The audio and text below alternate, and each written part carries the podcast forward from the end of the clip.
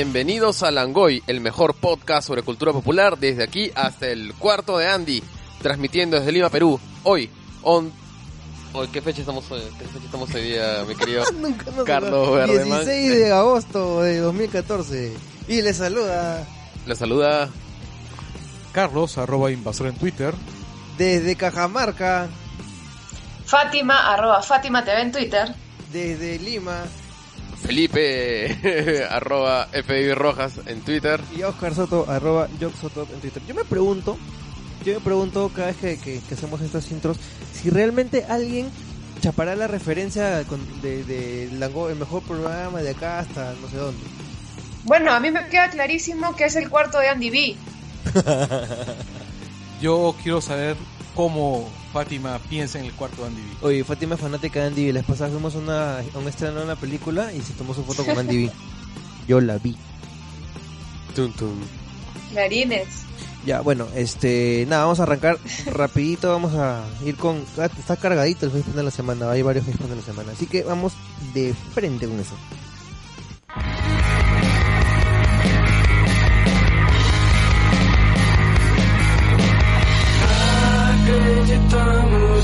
Nunca acabar.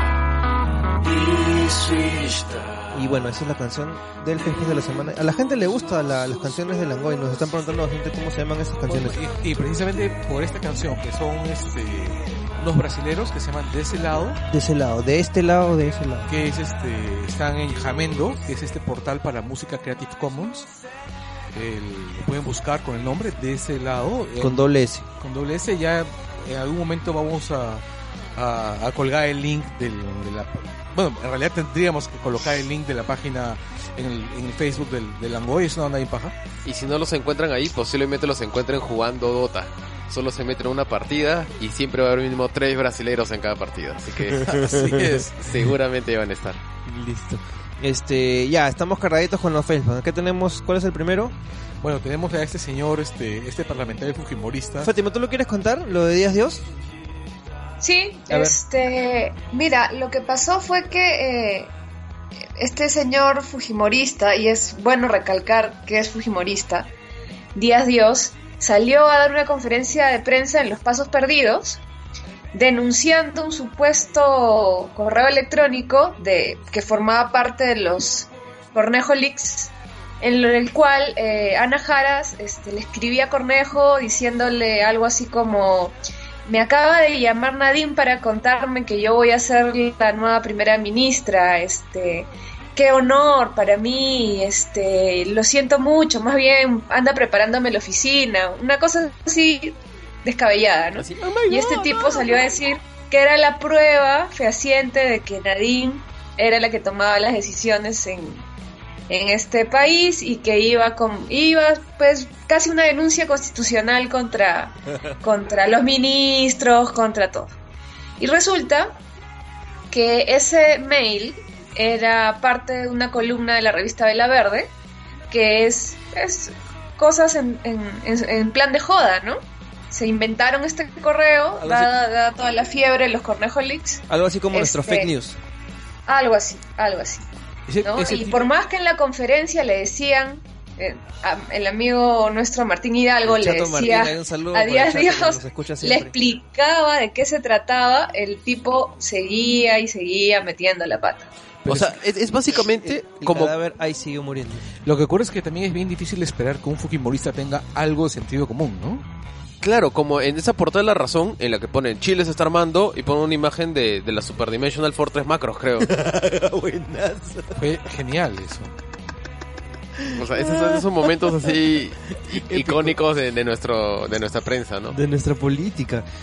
Oye, pero este, ¿cómo se sentía? Yo me pongo a pensar este e- esa inevitabilidad es de, de el momento en el que le estás cagando terriblemente. Ya el pata como que ya se le veía un poquito este como que se está dando cuenta que le estaba embarrando horrible porque en el momento que da la, la- la- el anuncio este es que el chato Martín le, le, le indica que, que está leyendo una, una cojudez. Oye, huevón, te estás cagando, huevón. Y, y- y no sé si ustedes ahora habrán- lo habrán notado, yo, yo me, a mí me pareció así, pero el pata que iba como que perdiendo su su entusiasmo a medida que iba hablando, nos iba desinflando. Sigue inflando solito. como la, la garrotera, ¿no? Pero es que, es que yo, yo me imagino que, que en algún momento él ha tenido una, una sensación así de, de, de algo ominoso que se viene, ¿no? Que, se, que era el fin de su carrera política, probablemente. No, porque de hecho ya, ya anunciaron que le va a caer este ética. Claro, encima pues con ese nombre de, de supervillano así de, de Jack Kirby, ¿no? Dios, Dios, así, ¿no? El, No, en- en el realidad- conquistador así de, A él- Dios de Conqueror. de Conqueror, A él lo que le Dios, debería Dios. caer es el ébola. O sea,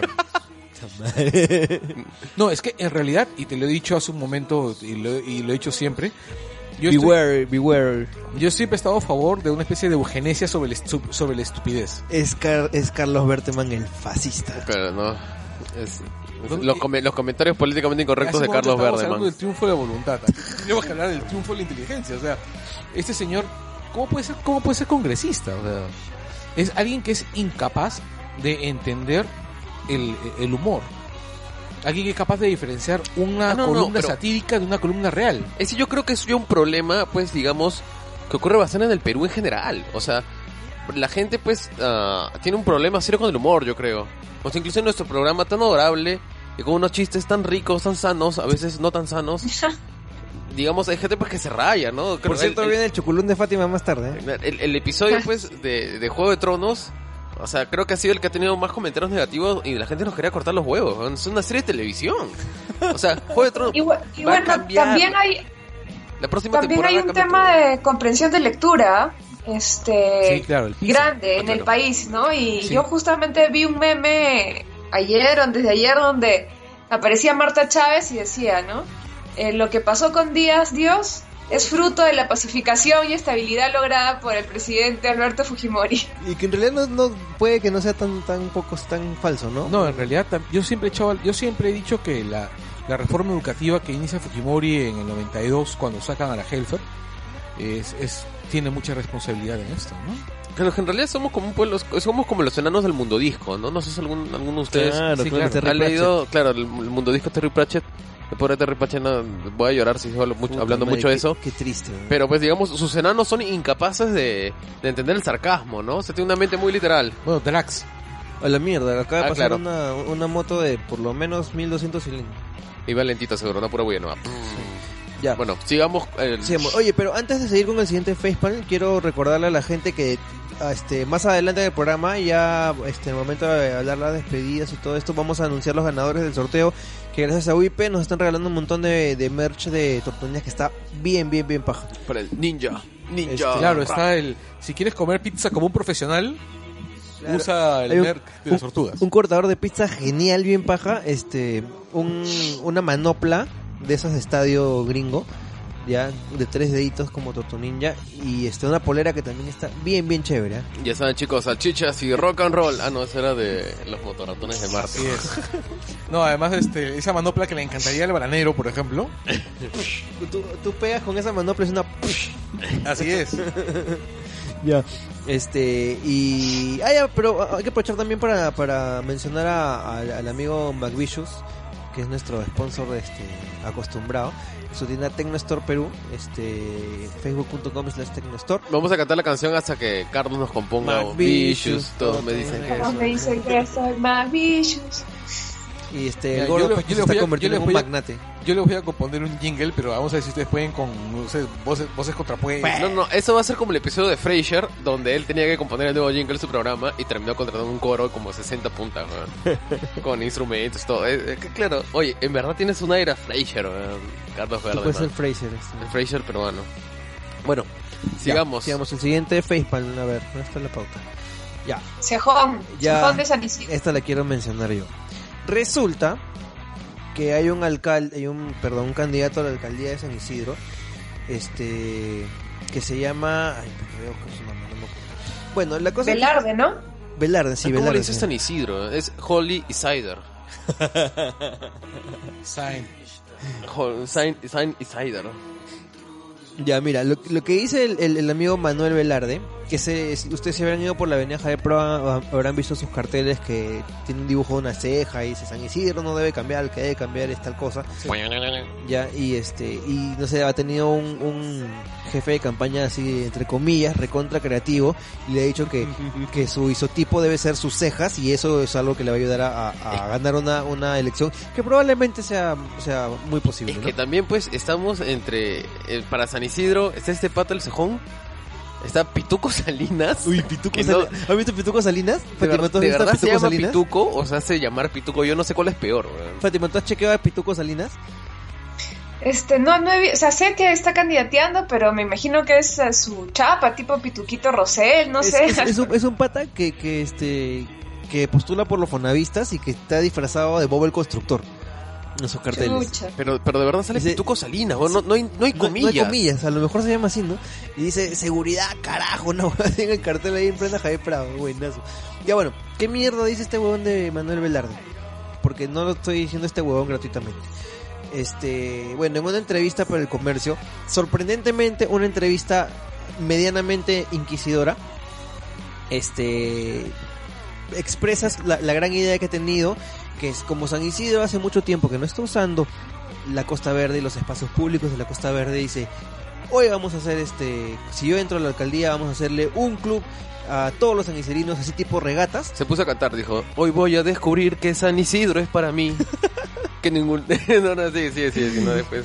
que no van a hacerme daño los de los otros distritos. Claro, ¿no? Oye, y, y resulta pues que este ha tenido esa gran idea de hacer un regatas para solo san isidrinos este en eh, la Costa Verde No, Y- pero lo malo de esa idea es que él dijo solo para San Isidro. No, no, eh, y hay muchas cosas que están mal en esa idea. O sea, comenzando de que él no tiene injerencia en, en, en, eh, o sea, en esos espacios porque son, son este, de la, Le de pertenecen a la autoridad autónoma de la Costa Verde, Claro, que es es como, tipo pal- una mancomunidad, tipo Palestina, ¿no? pues, ¿no? Que es una No, en, autoridad en autónoma. realidad la, la, la- para, para- para los fines prácticos sería como una autoridad supramunicipal, ¿no? O sea, Claro. el, que en realidad le res- debería responderle a todos y a ninguno. Exacto. Y ahora, ¿qué pasa? Este. Le preguntan, ¿no? Oye, brother, pero ¿cómo vas a hacer el, el, el- el periodista, no? ¿Cómo vas a hacer eso? Este. O sea, ponte, si viene alguien del INSE, ¿no lo deja pasar? No, no lo dejo pasar, dice este. ¿Para qué es del ICP? ¿Para qué? Carajo. Espérate, ¿dijo eso? Sí, sí, sí, sí. De verdad lo dijo. acá lo, lo voy a leer. Este. ¿Cómo entraría a ese club un vecino del INSE, por ejemplo? ¿Cómo Preguntan. Y él dice, no, esto sería algo exclusivo para el vecino de San Isidro. Entonces, yo me pongo a pensar, no hay una constitución que dice que no se te puede impedir el, el paso y sobre todo estamos si estamos hablando de un este de una propiedad pública, un espacio público. Un espacio público. La perspectiva legal de Fátima Toche. Dinos, Fátima. Oye, pero si yo me vengo mechando hace años con Muñozes atroz, porque cierra todos los parques con, con rejas, y, en últimas los convierte en un club privado porque dentro festejan fiestas infantiles, llevan inflables, todo. O sea, esa es, esa es la idea tanto de Muñoz como de este tipo Velarde, de que el distrito pues es un club privado, ¿no? Es exclusivo, es este, mientras menos puedan venir los apestosos de fuera a, a- a malograr, mejor, ¿no? Esa apestosa, Es- esa, esa apestosa gente de las afueras de Lima, como Miraflores y Barranco, dice. Con Magdalena y Lince. Con Magdalena y Lince. Ya y además, y además es imposible, pues lo que él está planteando, tendría que alguien comprar ese terreno, que difícilmente lo va a poder hacer porque seguro son áreas verdes o intangibles, y crear un club este eh, particular. Lo, lo único que conozco cercano a eso son los clubes del adulto mayor, ya que hay en los distritos, que en realidad creo que ahí sí te piden DNI para que puedas este, entrar. Pero porque tienen una capacidad limitada y porque es por la cercanía. Es lo más cercano, pero agarrar un área...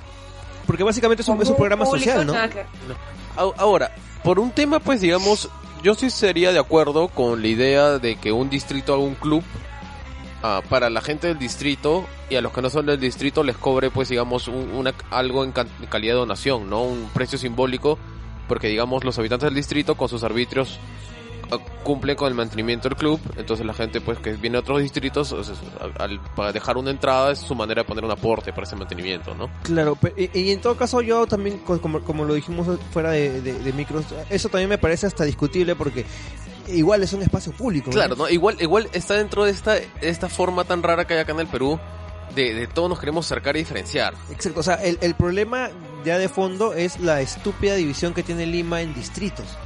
Ya que me parece que muy pocas o ninguna ciudad moderna este existe. Claro, pero acá ni- ya ni siquiera tenemos distritos, ya tenemos urbanizaciones. O sea, entre, urbanizaciones se rasean. Sí, exactamente. Este, el, el tema es que en, en ese- en ese sentido, o sea, un día, pues como tú decías, Felipe, a la municipalidad de Lince va a querer vengarse de, de- del- del club de Humans of San Isidro y les va a cerrar, no sé, pues José Leal y le va a cobrar plata. Si, si tienes DNI de Lince, pasa, si no, pagas tu peaje, ¿no? Claro, le cierra la, la César Vallejo, las Palmeras. sí, sí. Un desastre. Si no pone peaje. Claro, el problema pues es que digamos ah, seguimos con esa visión de que los espacios no son genuinamente públicos, ¿no? O sea, seguimos en las chacras de, de ciertas personas, ¿no? Y, y que debe desterrarse un poco esas ideas. Y sabes qué es lo peor de todo? Es que yo pienso que, no sé si con ese tipo de ideas, precisamente por ese tipo de ideas, o a pesar de ese tipo de ideas, tiene grandes posibilidades de, de, un espécimen como este salga, es que yo gane en, en San Isidro, por encima de PPC. Yo, No, yo creo que a veces hay un poco de... PPC, PPC, PPC. hay- yo creo que a veces hay un poco de, de, digamos, un término no muy, no muy bonito porque se le dice pussyfooting, ¿no? O sea, a veces acá los candidatos inclusive que son de derecha, son así un poco DBA, igual no son tan abiertos. Yo creo que se pareciera una bestia, pero una bestia así con todas sus letras y que dice declaraciones bestias, o sea, que sea abiertamente misógino, xenófobo, racista y todo, gana, gana. Porque hay, hay gente que ¿no? está esperando esa bestia, yo creo. Y, y nadie tiene todavía, digamos, todavía acá se, se controlan. No, de hecho hoy tenemos candidatos, candidatos que son así, o sea, eh, la- eh, justamente por San Isidro está entrando esta, esta este, señora, Ah, Madeleine Ma-. Madeleine Strawberry, algo así. la hija de, Strawberry Field de, Forever. de la, la hija de cómo se llama de Felipe Sterling, que además está, tiene su lista, tiene a este tipo, Y es fujimorista, ¿no? Así Siendo es. la hija de Felipe Sterling, pero los que no se acuerdan, Felipe Sterling fue el presidente, me parece, de una de las cámaras este, de representantes en el Congreso, una de las últimas cámaras de, de senadores, me parece, ¿no? claro, una de las últimas este, generaciones de políticos eh, con algo de sustancia. De cuadros, ¿no? Por lo menos. Exacto. Este, y durante la, la- el golpe de estado de, de Fujimori el 5 de abril 92, este, fue básicamente como el símbolo de, de, de lo que se, lo que destruyó Fujimori. Esa, la Claro, él, puso el pecho, le metieron golpe, rochabús. Claro, pues. Todo, y ahorita o sea. debe estar Etu, Madeleine. No, es que en realidad y su hija fue- está con, con No, y tiene, y tiene dentro de sus cuadros tiene a este, a este periodista, o creo que es economista, que es, se reconoce abiertamente fascista, Este. pel- pelado. ah, ¿Cabeza de huevo? Sí, no, no, el huevo es este, ¿cómo se llama? ¿Qué? ¿Altuve es otro? Altuve es otro. No, no, no. Es uno que tiene un apellido extranjero, espérate. Ya. Que escribe en el comercio. Ah, ya, ya, ya. Este, Oliver Stark. Kunze. Oliver Stark. Vázquez Oliver Stark. Kunze. ¿Perdón? No, Vázquez Kunze es un ¿Kunze? pelotudo. Pero No, este. Kunze no es fascista, es imbécil. Sí, sí, sí, idiota. Eso ha sido un, un, un Él es un canelo. un pata que no tiene así nada de calle, pero se jura que tiene calle. Claro, no, Vázquez Kunze es un imbécil. ¿Te acuerdas? Escribió una columna donde se, se este, afanaba porque le había pegado un skater. Claro, o sea, es, es un... No, o sea, Vázquez Kunze es, es, es un canelo, o sea, ya, ya. Ya, regresa, regresa. pero no, este, No, sí, sí. Stark Es, es un facho. Sí, sí, Es- es, el, es que, un el que- tipo el que que le quería meter bala a, lo- a los estibadores, ¿no? Claro, es, es un tipo que defiende ideas fascistas. Y además, incluso él, él justifica el, el régimen de camisas negras. Dice, yo no, yo no soy un camisa negra, pero pienso que Mussolini tenía razón. O sea, Ahí está, ahí está, pero es que lo que pasa es que él dice, yo no soy un camisa negra. O sea, cuando, todavía tenemos a gente que dice, yo no soy homofóbico, pero dice una hueá recontra homofóbica. pues. Claro. En cambio, Yo cuando no soy venga alguien que diga, me yo soy abiertamente homofóbico, yo soy abiertamente racista, yo creo que Lima fue fundada por tal y para tal y para tal, y esas son las metas que según yo creo en Lima, bueno, medio mundo va a votar por él. Bueno, Inclusive nosotros gente discriminada por él va a votar por él porque así somos los peruanos. Creo que aquí, aquí le gusta, nos gusta el palo, no sé, pero Sí, pues cierto. Aquí en el Langoy nosotros este, tratamos de luchar contra los estereotipos, de verdad. Pero realmente estamos bastante seguros de que este señor Velarde va a tener bastantes votos en... en este- nah, yo honestamente no creo. No, sí, es que el PPC históricamente... Pues, tiene- Ah, bueno, eh, tal vez por partido, ¿no? Yo- Sí, esa es plaza del pero- PPC de pero- San Isidro. Pero Veldara esa tampoco no es, o sea, parece que es un completo idiota, pero también tiene su, su pendejada, ¿no? Porque está ah, también anunciando bastantes cosas que favorecen a los a los este Ah, a los mayores de 70 años en- de San Isidro y yo creo que hay bastante San Isidrino que, que son así viejitos potentados este, yo, yo creo que sí, por sí la gente invierno. cuando tiene plata no vota porque puede pagar la multa. Si es plata y viejo, con menos ganas de votar. pues, ¿no? Claro, Mira, el, el rollo es, yo pienso que quien va a ganar en San Isidro es los Sterling. Honestamente, yo pienso que va a ganar los Sterling. Bueno, tampoco no sé cuáles son las otras alternativas. No he visto fotitos. Y Pituco Salinas. Y Pituco claro, o sea, Salinas. Oye, si fuera esto una historia de de Tolkien, Osterling sería como una especie de casa del- de, de los electrodomésticos Oster, ¿no? Eh, vienen los, los, los Osterlingas, así, ¿no? Sí, adelante, Osterlingas, y... Go iría- for Osterling. Go for Osterlingas. Ve bueno ya. ¿Cuál? Ya. Tenemos, oh, tenemos, Tenemos otro, otro. Aunque este- no lo crean. Este es Facepalm este, de videojuego, ¿ah? ¿Qué sucede? Tenemos un periodista que no encuentro su nombre, o sea, Carl, Carl Magnus Helgegren. A la mierda, ese es, ese es Hans, Hans Ast Schneider de Supercampeones. Bueno, será eh, como Hans Magnus Enzensberger. el amigo Helgegren fue en su juventud periodista este freelance, fue eh, corresponsal de guerra en este Oriente Medio. O sea que ha, vivido entre misiles y balazos este, durante buena, buenos años. ¿Qué pasa? Él descubrió un día que sus dos hijos de 10 y 11 años, que por cierto es una edad bien precoz para hacer, jugar estos juegos, este, eran fanáticos del Call of Duty. Qué mal, weón. O sea, eran niños ratas. eran Eran chibolos campers, campers. o sea, fue y, y lo vio a sus hijos. ¿Qué están haciendo? Estamos jugando Call of Duty. Pero sal y me echa con el cuchillo. ¿Qué haces ahí con el sniper? Pucha. Camper, niño, rata, le dijo a sus, a sus hijos. Eres un pilco, le digo. bueno, este, y se, y se espantó, pues, porque cómo, cómo va, va- él no le entraba en la cabeza como dos niños que nunca habían pisado, pues, este, un campo de batalla, est- están jugando esos juegos que, entre comillas, glorifican y, este, banalizan la guerra, lo cual tiene algo de cierto, ¿no? Eh, y decidió curarlos, este, en seco y los llevó a la franja de Gaza para que vean lo que es una verdadera guerra, pues. Obviamente fue antes de- del conflicto de, actual, ¿no? Este, O sea, en el año 1960 y... ya, bueno, eh, la cosa es que este señor, este, lo- los, quiso curar a la fuerza, lo consiguió, los chivolos horrorizaron, se traumaron y, y ya no quieren volver a jugar Call of Duty. Lo cual nos Ni lleva- salir de su casa.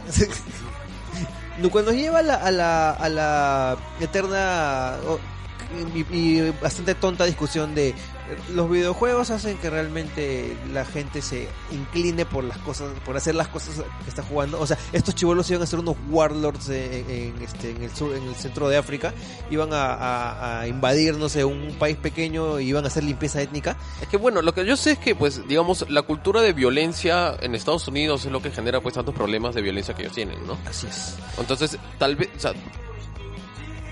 Mira, yo... La yo del miedo. Yo juego un reguero de videojuegos que tienen que ver con cosas rarísimas, violencia y todo lo demás. O sea, juego los juegos de Paradox, donde pues gen- genuinamente yo tengo que, pues por un tema de mecánicas de juego, convertir a la- toda la población de India, del, del hinduismo, al, al, al- al- ¿cómo se llama? Al Islam suní.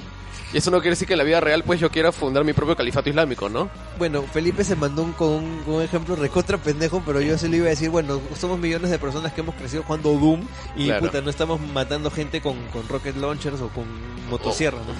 Yo no jugaba Doom, por ejemplo. Jugaba cosas aún más extrañas. Pero yo creo que, ¿saben cuál es el problema? O sea, el tema es que uno puede jugar ese tipo de juegos, puedes ver películas de guerra, puedes ver gore.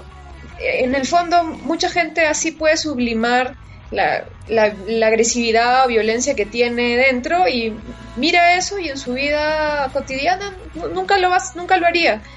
Pero si eso tiene detrás otro, un problema mental, sí podría ser exacerbado por, por estos juegos. Exactamente, exactamente. O sea, la, la- la condición de, de- de la enfermedad mental, el problema mental, ya tendría que, que existir, ¿no? O sea, este, porque juegues mucho, no sé, pues, este, Call of Duty, no te vas a convertir, pues, en, en- en uno de los, de los chivolos de Columbine, ¿no? Claro. O Pero sea, sí hay un tema con la edad. ¿ah? Yo sí creo que ah, ah, tan niños no deberían jugar ese tipo de juegos porque por el simple hecho de que desde pequeños lo van a ver como algo normal. tienen que conocer que ese es un juego, que, que la guerra es mala, hay una serie de cosas antes de ponerse a jugar ese tipo de cosas. Claro, pero digamos, eso yo creo que está por parte de la misma educación que se le puede dar ya sea a la familia o el Estado. No creo que sea deber del mismo juego enseñarte, ¿no? O sea, porque digamos, si todos los juegos tuviéramos que verlos educativos... Eh, pero bueno, ya viene del tema pues de, del arte en general y cuál es el compromiso del arte con la sociedad. O sea, es un tema Ah, bastante pero igual, o sea, complejo, tampoco, ¿no? por, ej- por, un ejemplo más extremo, no le vas a poner este saló al- a, un, a de preescolar. Ah, claro. O sea, sí, te- tienes que, tienes que estar bien segmentado todo, ¿no? Y este... no, igual ahora pues, o sea, vamos a otro extremo, que hay juegos de, este, de guerra que tienen un, un, meta- un metatexto bastante antibélico. Ah, claro. ¿ya? Y el mismo Call of Duty, el Modern Warfare, por lo menos el 1, este, Call of Duty 4, este, sí pues este, llegó un momento pues que te das cuenta de toda la destrucción que había a tu alrededor y, y, y te hacía, te hacía cranear va- varias cosas, ¿no? Este, hay este famoso también, no me acuerdo si era en el Modern Warfare 2, es un episodio donde tienes que este, asesinar este, a civiles y te, y te dan la opción de hacerlo o no hacerlo, ¿ya? Y yo creo que el mejor ejemplo de, de este tipo de juegos Killzone, el- ¿no? ¿O no? es el Spec Ops, Ah, el Spec Ops. Online, que es un juego que está basado en este El corazón de las tinieblas de Conrad. Ya, y es un juego realmente que tiene un metatexto este que es antibélico y es bien bien fuerte el juego. Yo lo recomiendo, está ahorita en oferta en, Es, es que digamos, pues, en- tiendas. yo creo, Play 3. yo creo que este es un juego, digamos, un shooter ambientado en la edad moderna. Ah, hay, digamos, tres posiciones principales por las que puede apuntar en, en cuanto a su relación con la violencia, ¿no? O sea, puede venirte con un mensaje antibélico o antiviolencia. Ah, puede ser completamente neutral. En que, digamos, pues no simplemente te presenta la violencia, pues porque es su, su rollo del juego, ¿no? Es un juego donde tienes que matar gente y, bu, y, y Duke Nukem, ¿no? Y Ya, o, o- o- o- y, y puede tener incluso otra posición, eh, que es una posición, digamos, completamente pro violencia y pro guerra. O sea, alguien puede diseñar un juego con esas características también. claro, y pero a estas alturas ya estaría bastante mal visto, ¿no? Eh, claro, Este, o sea, ahora, obviamente, estamos hablando de las campañas, ¿no? Porque si los, los multiplayer, sí, simplemente la gente se junta para sacarse la mierda. Y ahora, regresando al, al punto de este señor, yo de verdad preferiría que mis hijos estén que se metan agarrándose a balazos este, virtualmente entre sus patas, que estén haciendo, puta, no sé, cualquier hueva en la, en la calle que puede ser realmente peligrosa o violenta, ¿no? es que claro, y también viene el otro tema, pues, digamos, de cuando estamos de cuando estamos juzgando las lo que dice pues Fátima, ¿no? De que son las cosas que sublimamos o que creamos en entornos de fantasía y cuando estamos jugando estas cosas, juzgando estas cosas, cuando hay tantas cosas terribles que están ocurriendo en la vida real y, y sobre los que no se echa tanta luz, ¿no? Nos escandalizamos pues sobre los videojuegos pues cuando en, cuando en realidad pues ahorita Estados Unidos tiene una, una crisis por la policía de Ferguson por el caso de ese chico que, que han asesinado a prácticamente sangre fría. ¿Algo para que para añadir? ¿A mí me preguntas? Sí, sí. Ah, no, eh, estoy de Ah, acuerdo. y es- y es más o menos el, el, el mismo debate de si le tienes que comprar pistolas de juguete a los niños este o no, ¿no? Y pasó incluso en, el, en la parada militar que, que había unos niños posando con, con armas de guerra, ¿no? Todo tiene, todo tiene su tiempo, este definitivamente ningún juego o juguete convierte en un asesino a alguien, eh, salvo que tenga un problema mental, ¿no? Claro. Así es. Bueno, este cambiamos de tema, nuestro tema de fondo y deberíamos eh, decirlo de- lo- antes de arrancar del programa de lo que vamos a hablar, ¿no? Sería muy bonito. Bueno, todo el mundo lo va a leer ahí grandazo en el título, así que No, también es- Ya, este nuestro tema de fondo es Pero el problema va a ser la comprensión de lectura. Ah, es verdad. Recordemos que aquí la gente no lee. Estás diciendo que la gente en la web es una, son unas bestias que no saben leer. Está como, como ese, como el No. sketch de, de Marco Aurelio y de- poniendo el parche. Es como el sketch de Marco Aurelio y, y Marta Hildebrand, pues, ¿no? Cuando decían, vamos a hablar con, vamos a culturizar un poco estas bestias, animales, Bueno. ignorantes de mierda. Señores, vamos con el tema de fondo y vamos a hablar de las películas del cine animado de los años 90. Así es. Porque decidimos hacer un Langoy no muy especializado. Bastante feeling. ¿no?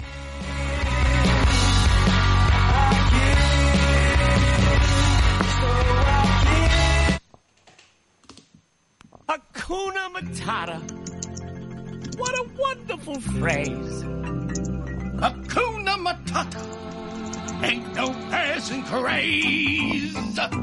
It means no worries for the rest of your days. It's our problem free philosophy. Hakuna Matata. Puta, acá bailando como unos huevones escuchando esta canción. Puta, qué recuerdo, weón, qué tal película, ¿no? Ya, antes va- vamos a ir en, en- en orden, ¿ya? Este, bueno, como les decíamos, estamos hablando de cine animado de los noventas. Eh, creo que todos recordarán pues que los las películas animadas de Disney eran los megaclásicos de, de la animación y, y- y del cine durante la primera mitad del siglo XX. Eh, pero por algún motivo se apagaron todas, ¿no? Hasta que hubo un revival a fines, fines de los 90 con La Sirenita. No, fines de los 80. Perdón, fines de los 80, me, me, me, me corrijo. Pero No, en, es que en también- realidad Disney sí hizo buenas pelas en este interín, pero eran de otro estilo. Pues por ejemplo estaba esta de el, el Negro. zo- el zorro y el, y el, y el sabueso. Fox and Hound, que, Ah, no- claro, claro, claro, claro. que es No, muy buena. No, también hicieron este el Caldero Negro.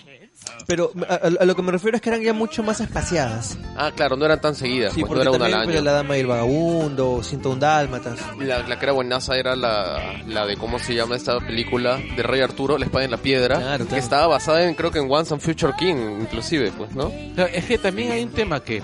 Yo O no, me estoy yo- bueno. Yo siempre he pensado que a partir de Alicia es que a Disney se le derrumba el, el- se le derrumba el sistema de producción. Alicia es una película difícil, una película oscura, una película que, que en realidad fue un bache, una pérdida. No fue, no fue una película exitosa. ¿Artística o, o No, comercial? no, comercialmente. Hablo comercialmente hablando. Artísticamente es una estupenda película. Entonces, y después de eso está el tema de fantasía también, que fantasía tampoco le funcionó. Maravilloso, maravilloso film. Sí. Pero de todas maneras, o sea, al final de cuentas, Disney no es este, no es el Ministerio de Educación de Estados Unidos, es, es este una empresa y si una vaina no funciona, pues no funciona. Se deja Pero- hacer y pero punto. i- igual son, son, son películas que han sido revaloradas con el tiempo, ¿no? Exacto. Este, a ver, ra- ra- rapidito, rapidito, este, de esa etapa previa a lo que vamos a hablar ahora, ¿cuál es su película favorita de Disney?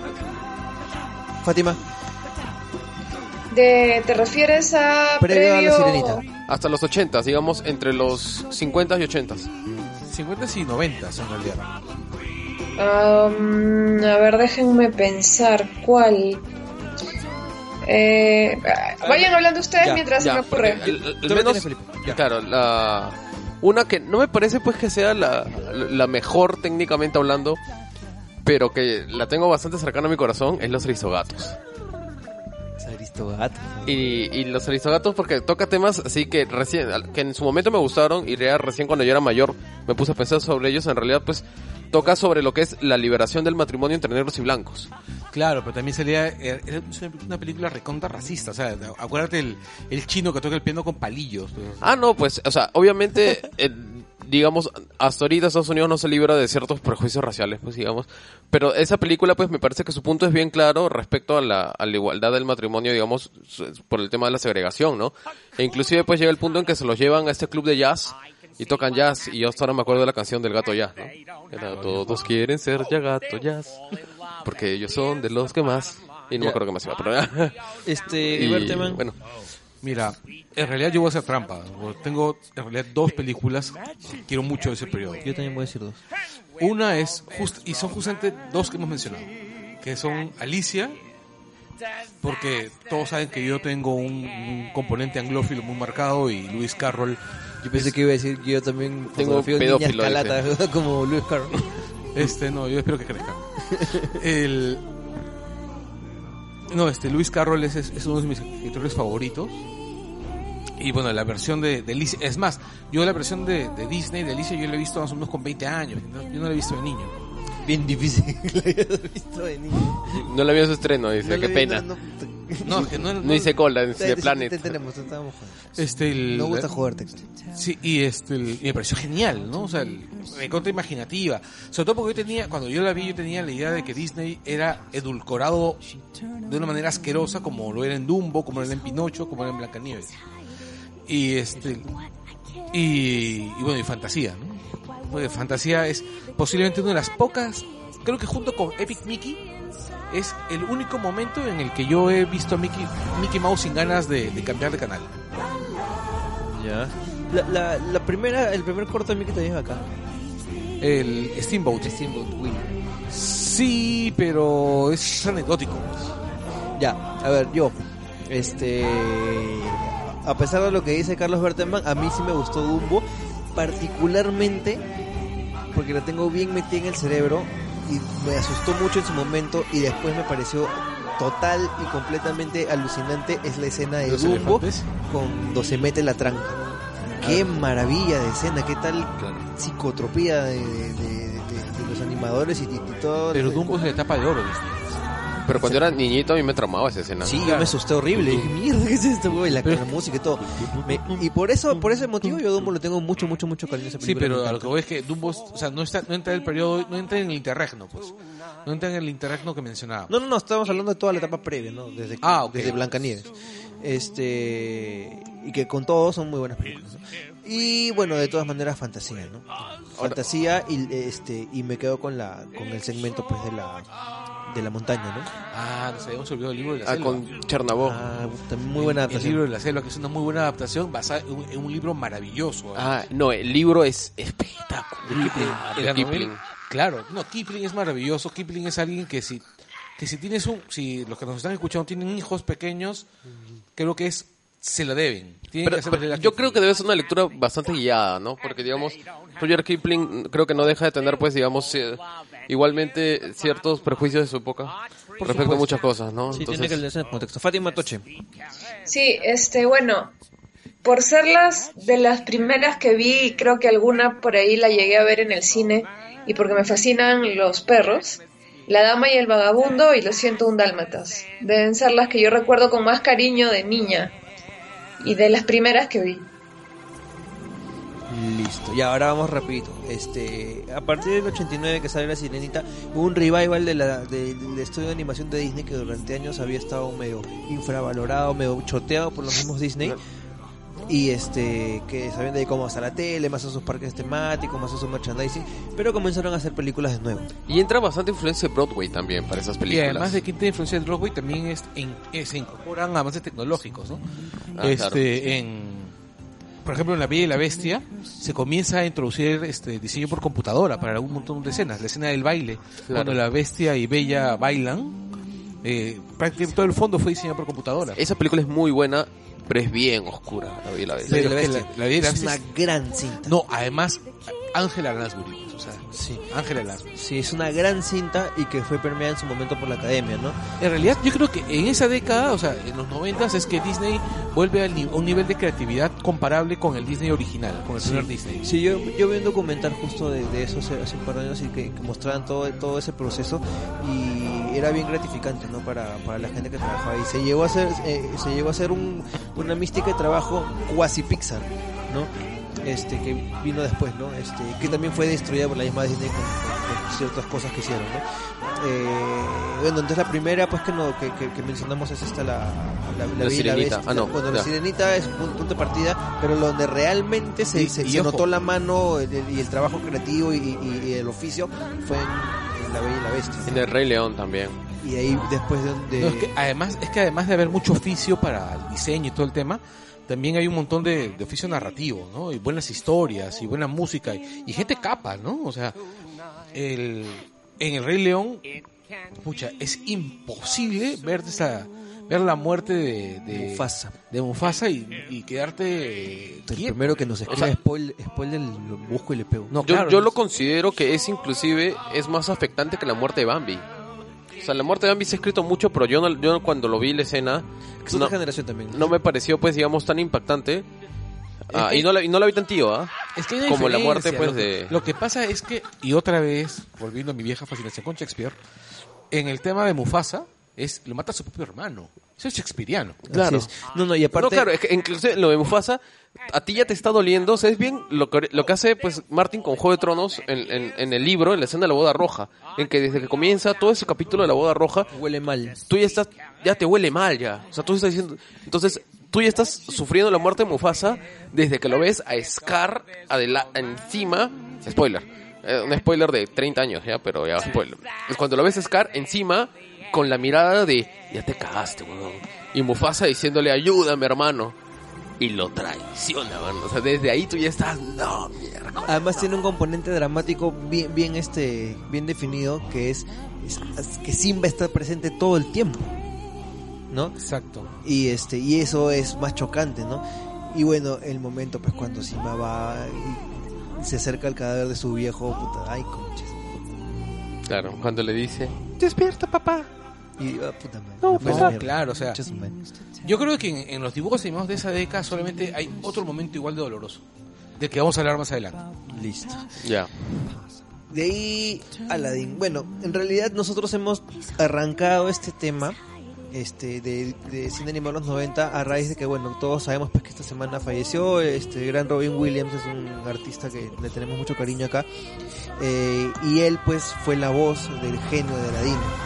Entonces, como una manera también de, de- de- homenajearlo, sea lo que sea eh, lo que haya pasado, eh, honramos pues su su este legado artístico, su- su- sus obras y, y lo bien que nos ha hecho, los, buenos momentos que nos ha hecho pasar este como cinéfilos, como cineastas y en todo lo que ha participado. Y parte de esto es esto, ¿no? Este Aladdin es una gran película también. Es una, es una gran, gran, gran película. Me parece, me parece que ese es antes del Rey León o, o después. No, no, ahorita no tengo una, cron- tenemos Acá una tengo una cronografía. cronología. cronología. Aladino es del 92. Entonces debe ser antes Rey León, ¿no? Sí, Aladino es la Sí. segunda. Aladino es de la segunda de la década. Ya, a ver, vamos, voy a poner, voy a poner un ratito la canción para que se acuerde. Príncipe Ali, honor a ti. Claro, Ali es este Abba, 92, Hua. posterior a La Bella y la Bestia. ¿Cuál es esa? I can show you. I can show you. Que la versión en español cantada por Luis Miguel, ¿no? ¿Quién, quién la cantaba? No me acuerdo. Yo, yo siempre he tratado, detesto los doblajes. Eh, Pero algunas canciones estaban bien No, la, la dobladas. de Luis ¿ah? Miguel era la de la, la del jorobado. Claro. no, ¿Cuál canta Ricardo Montaner? esa, esa, esa, esa es. Un mundo, un mundo ideal es la de Ricardo Montaner. acuerdo. Ricardo Ya, Montaner. ¿ves? no, encima Ricardo Montaner, que me cae peor que el otro Montaner. Que Carlos, que, Carlos, que el liberal de... ¿Qué tu Montaner? Un mundo ideal. A new fantastic point of view. Ah, Va a sonar, va a sonar bien, este, bien sacrílego, pero a mí todas esas canciones de esa época de Disney me recuerdan bastante a la música de Steinman, el pata que componía para Meatloaf. Está más rebuscado este huevón. Meatloaf no era un rapero. No, cállate. No, fue un rockero. Eh, Este, tú, pues muchas, muchas de las baladas de los ochentas este, fueron compuestas también por este de Michael Bolton. Ya, esas baladas infumables. Claro. Tipo, Ya, a- antes de que Michael Bolton saliera como solista y cantara sus canciones de mierda, él ya hacía canciones de mierda para otros artistas. No, no, pero a lo que voy, esos, por ejemplo, Steinman compuso Total Eclipse of the Heart. Ya, este tremendo chico. claro. Ya, pero no, pero esa vaina es el- el- ese sentido, pues épico. eh, Claro, es ép- épico, la, la balada épica, ¿no? Ala, Claro. ¿qué, tal, qué tal concepto, no? Claro, es como esa canción, pues, ¿no? No, no, pero está bien, eh, eh, todo lo que quieran ya, pero esa canción me gusta bastante. No, Lo que no. con la película. eh. No he dicho que O no sea, me lo que gusta, sea. lo que digo es, toda esa musiquita de esa época de Disney me recordaba mucho a ese Ah, sonido de ritmo romántico. No, no, eso... Este sí es ritmo romántico. Sí. Bueno, Este sí, es ritmo romántico. Encima esa corito, ¿no? En este- si hubiese sido escrita en esta época, le hubiese cantado Marc Anthony con Jennifer Con, no, con... Con- Hace 10 años. Y se la doblaban acá, la cantaban No, la- ahorita, la- ahorita la cantaría Romeo de Aventura, pues. con Wendy, con Wendy Zulka. Con Wendy Zulka. O con Mari Carmen Tamalín. Ya, no la, no la caguemos, ya está, este, ah, mira con su guitarrita. Ya, este, ¿qué se acuerdan de, de, de Aladdin? Al genio. El genio, genio, pero... En realidad recuerdo poco más que el genio. No, no, no, no seamos sin, o sea, no hay que ser tampoco, no nos hagamos los pendejos, ¿ya? Porque nosotros creo que la mayoría, no sé si tú Carlos, pero yo creo que la mayoría la hemos visto en, en- en el doblaje. Esas películas yo, yo no era tan, yo, tan grande como para poder buscar un sub- subtítulo o elegirlo. Yo, yo la vi... No, iba a decir que la vi doblada, pero... Suena raro. Te la comiste doblada. Pero en algún momento también ah, vi las pelas subtituladas, pues, porque creo que en algún punto la, la, la alquilas en video pirata. Cuando te compras tu VHS y a veces el VHS venía subtitulado. A mí lo, lo que yo, yo sí recuerdo haber visto alguna película de Disney doblada en cine, Y lo odiaste. Y, pero- y incendiaste la sala. Pero yo recuerdo que Tarzán la, la dieron, que Tarzán, que te vamos a hablar más adelante, la, la dieron este subtitulada en algún cine. O sea, yo la recuerdo haber visto subtitulada. O sea, Oigan, pero a- Aladino, Aladino que yo también la he visto eh, eh, doblada, este, eh, el que aquí el doblaje a Aladino y no no no estoy en la versión Chuculún todavía. El que hacía el doblaje de Aladino es este Demian Bichir y lo hacía muy bien. A, a mí yo yo recuerdo que, o sea, digamos no consiguieron a cualquiera para, para hacer el doblaje. Es, Es que un muy buen Carlos- actor y creo que lo hizo muy bien. Es que Carlos está acabo- hipster, la, mayoría, la mayoría de las animaciones en realidad están dobladas a un nivel bastante competente. Espérate que me, Sí. acabo- me- me acabo de acordar el momentito ahí, ahí cuando están, se están despidiendo y, y este la alfombra lo empuja a la y se le mete su chape a la, a la zamba. Esa, esa, esa alfombra era una pendeja, ¿no? La alfombra. Puta, no, qué, qué bonita película. Por eso es feeling cuando... Cuando... eh, ¿Han visto ustedes las otras películas de Aladino, las que salieron directamente a video? El retorno de Jafar He y... visto la, la- el retorno de Jafar. Y al, Aladín y los 40 ladrones. No, o sea, no. ¿Qué tal? Al- a mí me gustó, pero pues puede estar embellecido en mis recuerdos porque la vi, digamos, bastante, En bastante drogas. joven. No, la vi en drogas. Y es alucinante cuando pasa el marciano púrpura. No, no, no. La serie sí era divertida. La serie era divertida. Y tenía uno que otro momento de animación bueno. Sí, Ah. y este...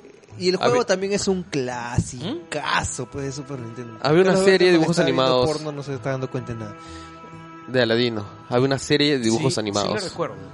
La serie de Disney de esa época también está muy buena. ¿Sabes cómo pasó Claro, la serie, la serie de Timón y Pumba era bien paja. ¿no? no, no, es que en general tenía un buen equipo de televisión. Porque produjo... DuckTales. DuckTales. No, tres cosas.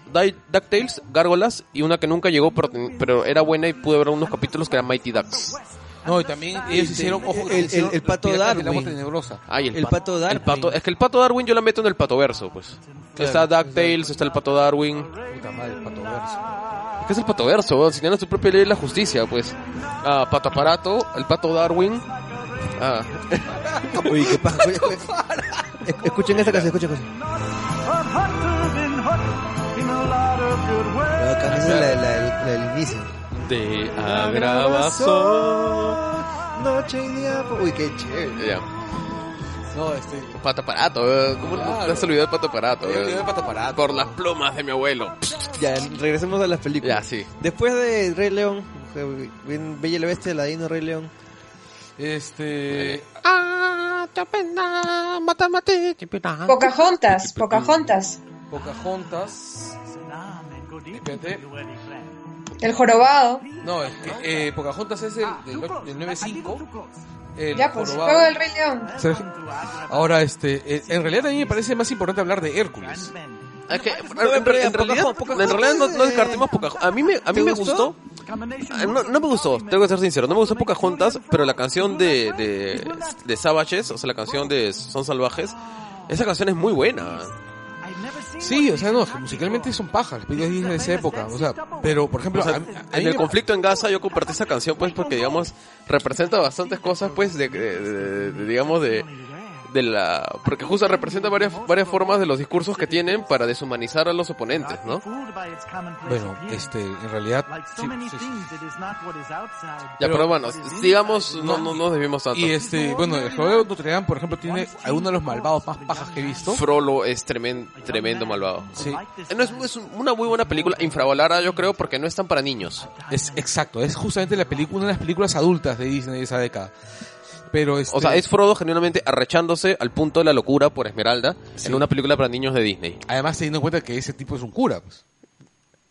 Es que creo que es- no me queda tan claro, no lo recuerdo tan claro que era un cura. Ya, ¿ah? pero espérense, estamos saltándonos. Antes del, del jorobado En Pocahontas. Pocahontas. viene Pocahontas. Pero ¿sabes qué viene entre Pocahontas y el jorobado? Toy Story. Pero eso es Pixar. Estamos Pero- hablando. Ah, pues es Disney. Ya. Pero en cambio Hércules tiene muchos detalles bien pajas. Primero porque es la más histérica de, esas- las películas de Disney de esa década. Que en realidad es una buena pela, pero comienza a marcar la debacle, porque cuando quieren repetir la fórmula con las locuras del emperador, que quiere tener ese estilo, no le funca. Lo que pasa es que cambian al dibujante. Quien hace todos los dibujos de, de Hércules, el diseño gráfico de Hércules.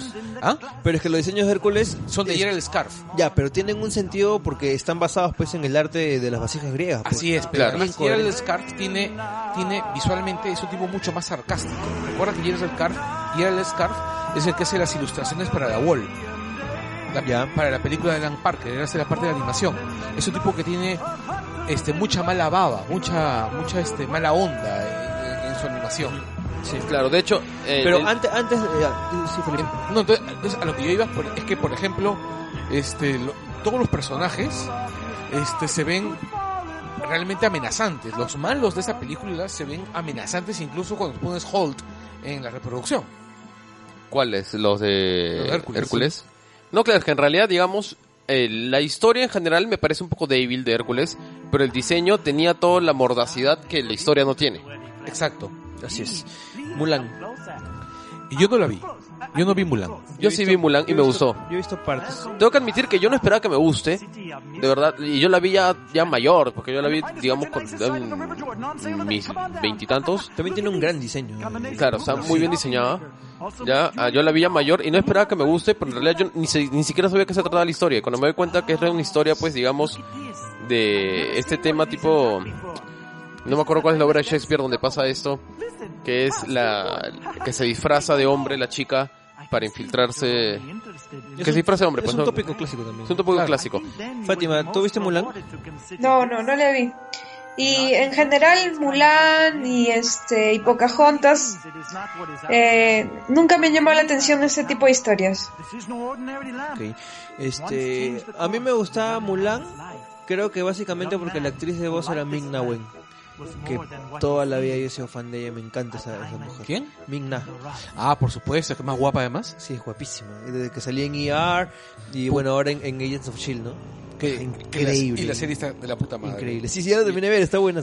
Ya de ahí conversamos de eso. Para a mí, a mí sí me gustó Mul- Mulan, me parece que sí, pero creo que ya ahí va perdiendo parte de ese poder mítico de Disney. O sea, se vuelve como que una historia, Va no perdiendo su te mojo. puede gustar. O sea, Y perdió el mollo, sí, pues. Pero y lo viene- recupera. Y de ahí viene Tarzán. Y ahí recupera. Y espérate, vamos a buscar- Alucina que yo no he visto Tarzán. Ya, Voy a, Tarzán, voy a ver, vamos a poner la canción de Tarzán. A ver, búscala, búscala. habla. Tarzán para mí es de, de las películas de esa década es la más poderosa visualmente hablando. Es Cierto. Es fuertísima. Tiene tanto poderío visual como el libro de la selva, que es decir, bastante. Y este, musicalmente, mira, yo soy fanático de Genesis y como todo buen fan de Genesis, me llega al pincho Phil Collins, este, la etapa de Phil Collins con, con Genesis. Al menos todo lo que hizo Phil Collins con, con la banda después del, del Wind and Wuthering. Y estoy convencido que el soundtrack que hizo Collins para Tarzán es lo mejor que él ha hecho desde el Wind and Wuthering con Genesis. O sea, es, es musicalmente impactante. Este, otros detalles es, es la historia, ¿no? La definición de los simios, la sociedad de los simios, el- las secuencias donde Tarzán se desliza por entre las, entre las lianas de los árboles, la, visualmente es, es impactante, es emocionante. Yo salí del cine muy contento. Yo no y la vi unas tres o cuatro veces. Yo no la he visto completa, pero yo yo sí sí leí las pulp de, de Burroughs de, de- de joven niño. Este, ¿y te parece que es una buena adaptación? ¿Te parece que hace, le hace justicia? ¿Te parece que es un producto simplemente relacionado, pero no A mí me parece que es simplifica bastante la historia de Burroughs, que tampoco es la más compleja del mundo. No, no, no, es- en realidad es bien Es bien simple, chicha, ¿no? pero el tema es que los elementos básicos están. O sea, el papá simio, los- el, los- el tema de la sociedad simia, este, el hecho de que Tarzán en realidad es un hombre bastante primitivo, socialmente hablando. Está ahí presente, o sea, no al nivel de Greystock, esta película maravillosa de los ochentas con, con Christopher Lambert. Christopher Lambert, Exacto, Highlander. pero es una película muy paja. Es una película muy paja. Además, recuerda que está enfocada a niños. Entonces es una película que tiene que ser simple. Y entre su simpleza es muy, muy bien hecha.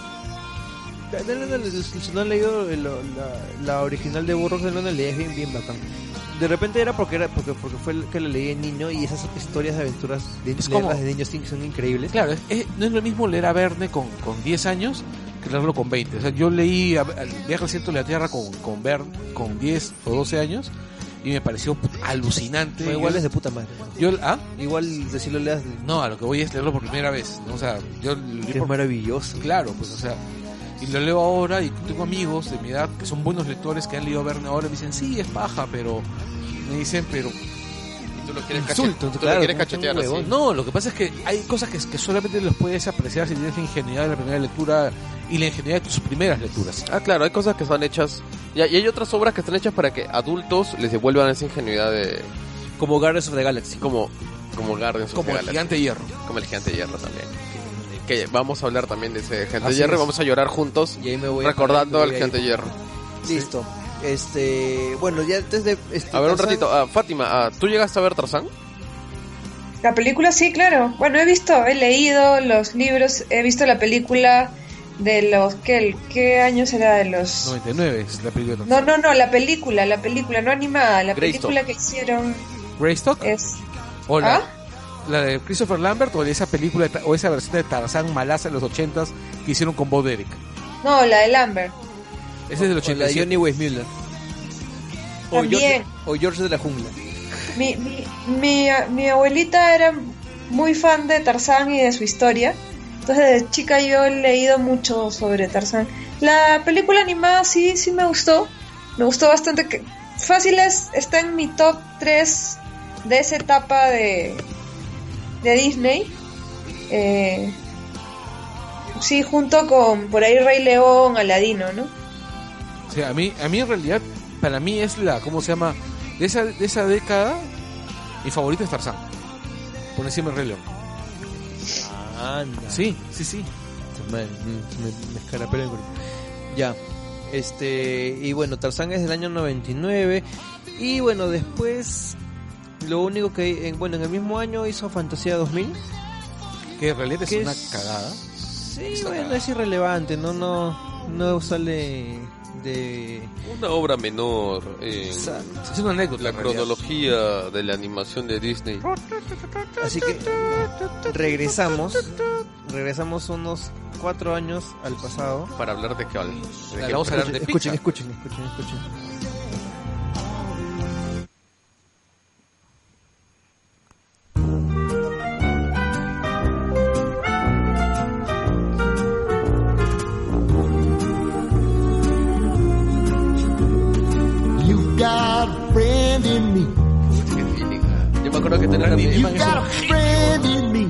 Randy Newman nos trajo la que puede ser de repente una de las mejores canciones De la historia del cine. de la historia del cine y una de las mejores canciones que hablan de la amistad.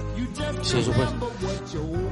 Sin olvidar a Friend Like You de cómo se llama Paul McCartney con Brian Wilson, que O You're My Best Friend de Queen. por ejemplo. Glorificada en una magnífica película que yo sé que Fátima también la adora, que es Shaun of the Dead.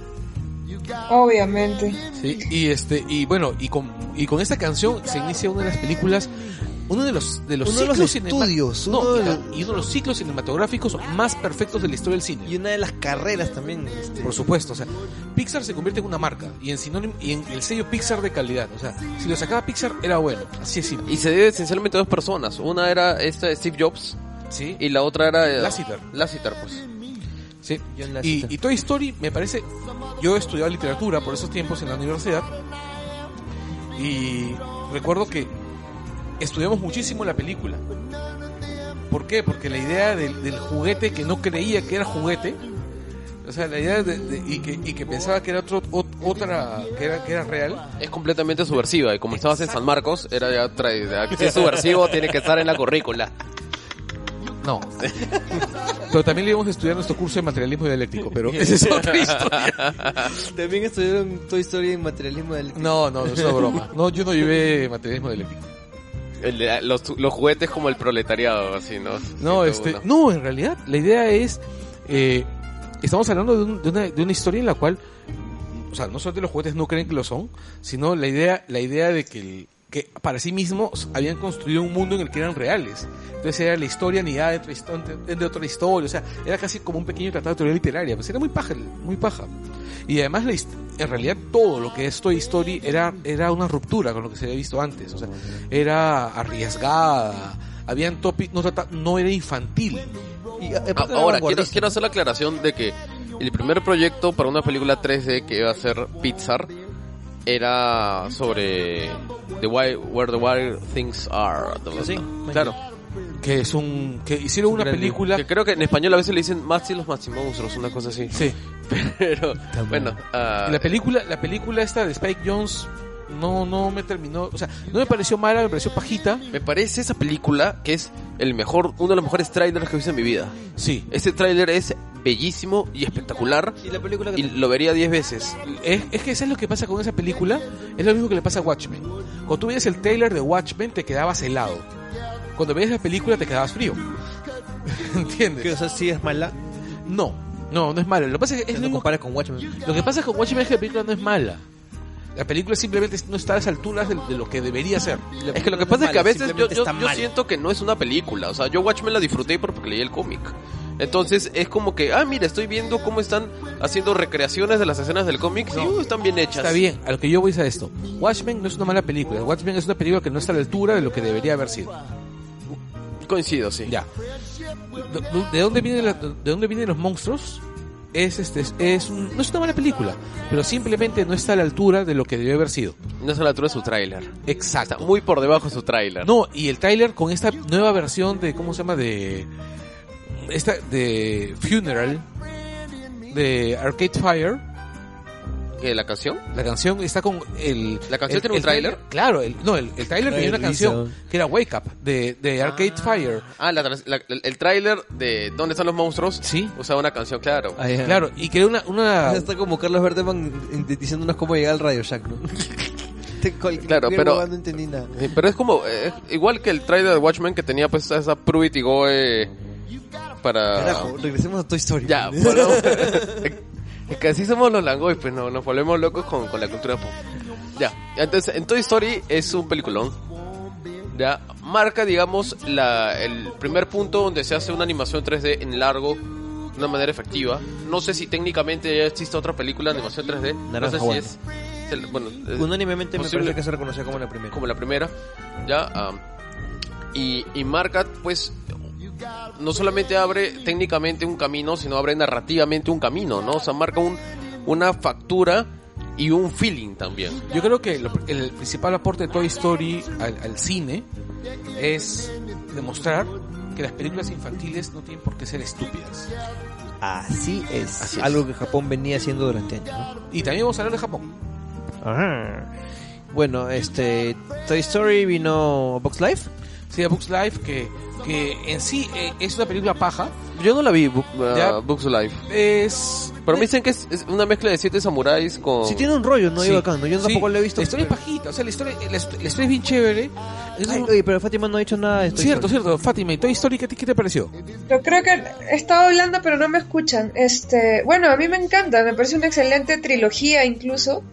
Eh, yo particularmente creo que la que el cierre, al final la última es la mejor, o sea, Claro. con las anteriores no estaba al, al borde del llanto o en el llanto como en esa. En, y en la escena en particular que ustedes ya no saben spoilemos. a la que me refiero, Muy bien. Cuando la Andy la muere. caldera, Claro, lo que ocurre también es, Pero- es que es, pasa, es raro lo que pasa con Toy Story, que cada secuela es mejor que la anterior. ¿Te parece? Claro, e- ese es un ejemplo cuando a mí me preguntan de las trilogías, este, si en realidad es bueno hacer trilogías porque no siempre todas o, van increyendo o tienen el mismo nivel. Toy Story es clarísimo que es así, o sea, la, la historia ha ido madurando y se ha ido, se ha ido poniendo cada vez mejor. Exacto. Y este, lo que pasa es que Toy Story en realidad es una película súper orgánica, es como tener un adulto, es como tener una persona, es una historia que está totalmente viva. Andy está vivo. Qué bonito lo que has dicho. Emocionado. No, y, y pasa, pasa cuando, por ejemplo, a mí me ha pasado este eh, eh, en, en Toy Story que eso que termina y quieres ir a abrazar a tu, a tus muñecos, Claro. a tu casa, o sea, uno se, se identifica tanto que, que vas y le agarras cariño. Es como, por ejemplo, en Wally, que tú quieres agarrar, pues, no sé, tu licuadora y, y abrazar. Eh, Eso me pasó con el tostadorcito valiente. weón. Sí. Pobrecita mantita, carajo. Puta. Maldita, weón. Mantita. Se fue al cielo las mantitas. Este, bueno, Toy Story 2 es del 99, pero antes estuvo a Box Life. Que en realidad es una... Para mí, Box Life es una muestra de cuánto le debe el cine norteamericano al cine japonés. Man, ya. Son palabras mayores, ¿ah? Porque, Bueno, no, en realidad, ¿cuánto le dio a Kurosawa, no? bueno, es- sí, es cierto. O Y sea, Kurosawa, a su vez, también le debe un montón al cine norteamericano. Ah, claro, Entonces, pues yo siento que inclusive Kurosawa pertenece más a la historia del cine de Hollywood clásico que a la tradición del cine japonés. Sí, es cierto. Sí, lo has dicho también antes. No, Bueno, algún día tendríamos que hacer un langoy sobre cine japonés. Y un día también vamos a hacer un Langoy sobre Pixar. ¿ah? Ten- No, claro, hay un montón Específico. de películas ahí Sí. increíbles. Y a- a mí nos me acabó parece- Pixar el de los Claro, 90. este, eh, a mí me parece estupendo. O sea, la idea, la idea- es, es posiblemente esta película quedó un poco, este, ¿cómo se llama? Ensombrecida por, por hormiguitas de DreamWorks, que, que fue el vehículo para que se luzca Woody Allen. Que fue mejor. No es tan mala, no es tan mala. ¿Hormiguitas? Hormiguita, sí, no es tan mala. no es mala, me no es- pareció mala. No es A- mala, a, mí, pero no- a mí me parece que fue una buena película, la vi un montón de veces, la disfruté, pero sí, Sí. fue un vehículo, digamos. Así está Claro. hecho alrededor de un personaje que es esencialmente Woody Allen versión hormiga, ¿no? Claro, o sea, pero lo que yo voy es, esta película ensombreció un tanto la repercusión de la otra. O sea, la película no es mala. La película, esta película de Pixar posiblemente sea una de las más oscuras en el término, en, en sentidos de popularidad, ¿no? O sea, es su segunda película, es una buena película, es una película que tuvo muy buenas críticas, pero Hormiguita se la llevó. De encuentros tiene una película muy inferior. Y aparte, este, tienes la responsabilidad inmensa, pues, de, de Toy Story, ¿no? Exacto, ¿no? Si es una, tienes que hacer un, un mega peliculón para, para llenar los zapatos. Y es justamente por eso que aparece Toy Story 2. ¿no? Y aparece Toy Story 2 donde te encuentras con que el universo se expande y, y te cierran la, la- la historia dejándote esperando de cuántos años? ¿11 años? Por el cierre de la historia que le hemos visto hace un par de años Sí, hace poquito. y este, nos han dejado llorando como, como niños pequeños en el cine. Listo. Este, bueno, mencionamos Hormiguitas, Hormiguitas es de DreamWorks y DreamWorks comenzó a hacer sus películas animadas por esa época. Entonces, aparte de Hormiguitas que ya comentamos, viene pues otra película que en su momento fue bastante comentada que fue El Príncipe de Egipto. Ahora, yo sí quiero aclarar que hay una clara diferencia entre las películas 3D de DreamWorks y las películas 2D. Porque me parece que sus películas 2D trataban de que sean un poco más serias. No sé si, si necesariamente más adultas, pero al menos más épico, serias. ¿no? Porque más realistas también, ¿no? En cierto punto. Dentro del- de, de la fantasía bíblica que puede ser Príncipe de Egipto, ¿no? A, a mí me pareció, antes que, que pase en otra película, que este Bichos, Bichos, este, a Bugs Life, fue este como la respuesta a Hormiguitas, ¿no? Creo que salió después. Mm, No me acuerdo bien, pero sí salieron por ahí porque eran competencia, ¿no? Eran las películas. Claro, porque era casi, la, mi- la historia era básicamente la misma, casi la misma. No, en realidad la historia es bien distinta.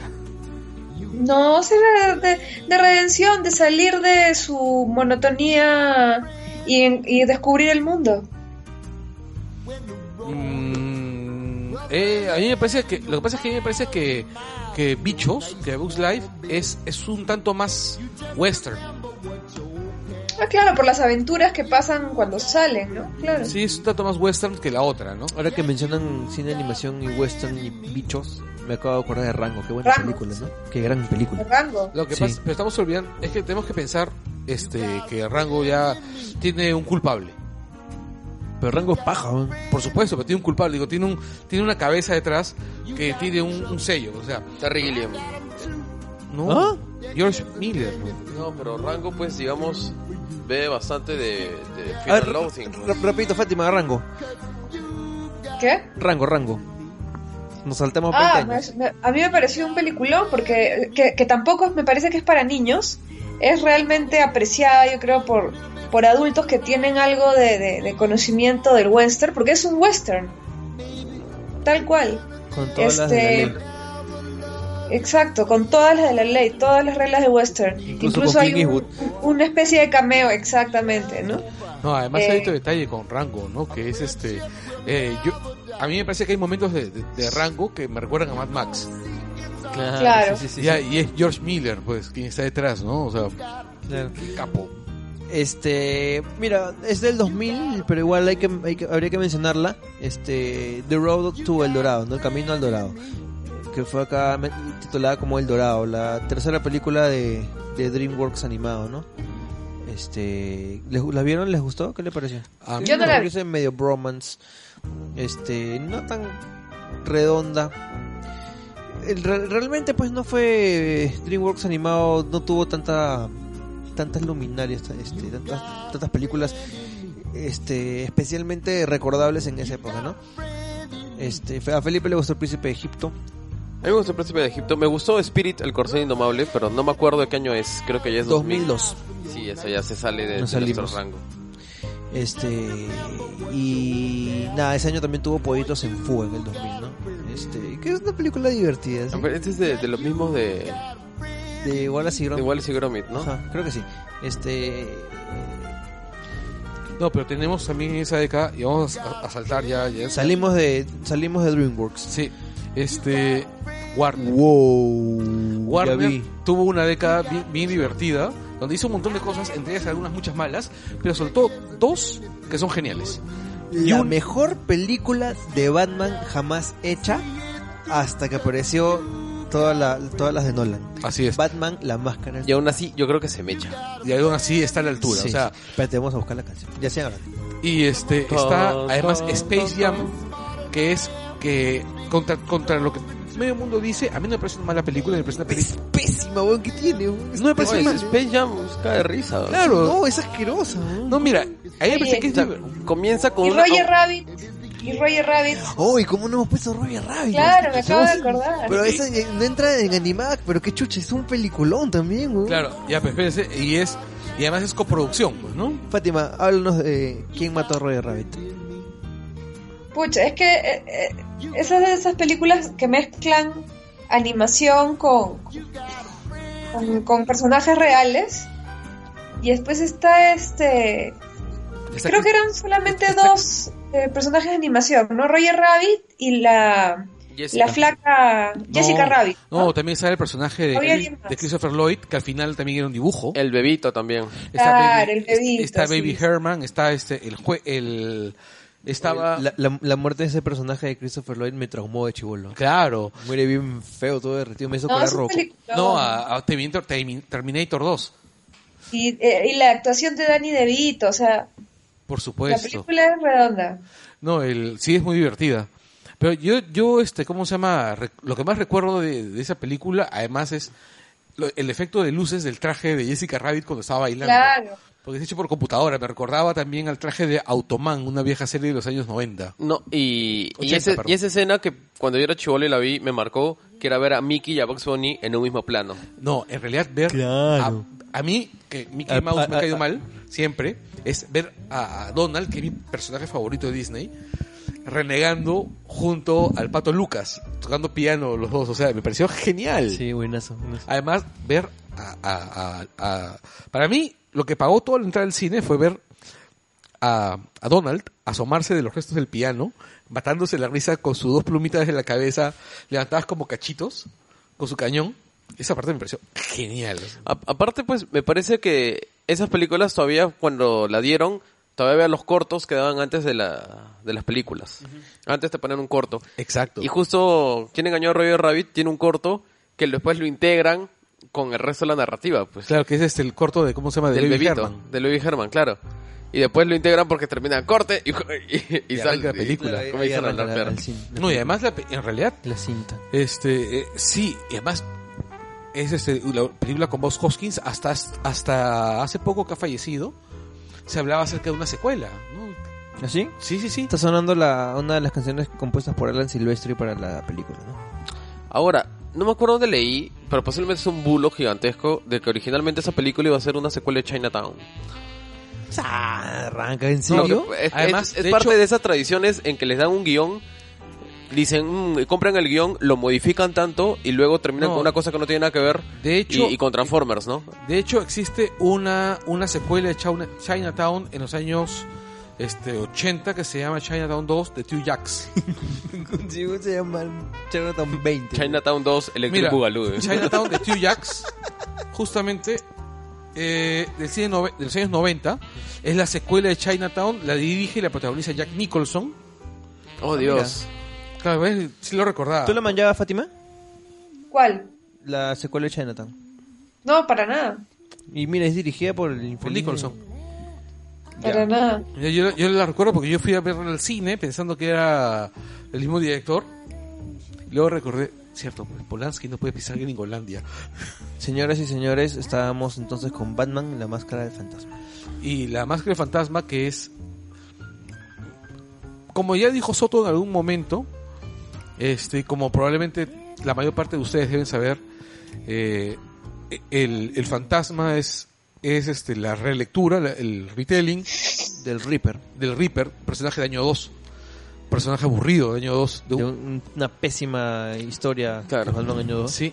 Y... Dibujada de manera, pues, clásica por Tom McFarlane, ¿no? En algunos números de, de esa... Algunos números, pues, del año 2 fueron hechos por Tom McFarlane con sus capas que llegaban, pues, de... de- o sea, Batman estaba parado en la punta del edificio y la capa llegaba hasta la base, ¿no? Sí, eh, ah. pero bueno, este, la película es genial. Si no la han visto, en realidad, lo, lo que les recomiendo es que cojan un palo, se golpeen la cabeza por idiotas y cuando terminen, salgan y, va- y consigan el video. Y si la han Buen visto... momento para volver a verla. Voy a, voy a, Y voy si a- la han visto, hagan lo mismo. Cojan un palo, golpeense en la cabeza hasta perder la memoria Y vuelven a ver. y vuelven a ver para que sientan la emoción de verla. Porque encima es uno de los pocos casos donde, donde una película de Batman es un procedural detectivesco. Sí es. Porque en realidad, pues, en la mayoría de las películas de Batman, en realidad simplemente es, es más en clave superheroica, pero recordemos que Batman es el mejor detective del mundo. del mundo. Entonces, esa película, pues, es un whodunit Sí. que tiene, pues, saltos temporales. Esa es una película muy buena. No, además este también te plantean que es algo que no hacen muchas películas sobre Batman, es plantearte bien a Bruce Wayne. Ah, claro, es que es una película donde Bruce Wayne tiene más protagonismo inclusive que Batman. Lo Sí. cual es un caso también raro, ¿no? No, Fátima, ¿y tú? ¿La recuerdas bien? Fátima. Fátima. Fátima. Los vivos te llaman. Fátima, Fátima. Fátima, Creo que Fátima no está presente. Creo que ha muerto. Fátima ya no está aquí. Ja, ja, ja. Soy Pazuzu. ya, bueno. Bueno, Fátima volverá, eventualmente. Ya sigamos con el- la máscara del fantasma. O sea, este, de repente del baño. Yo, yo quiero, yo quiero este. De repente le mató el fantasma.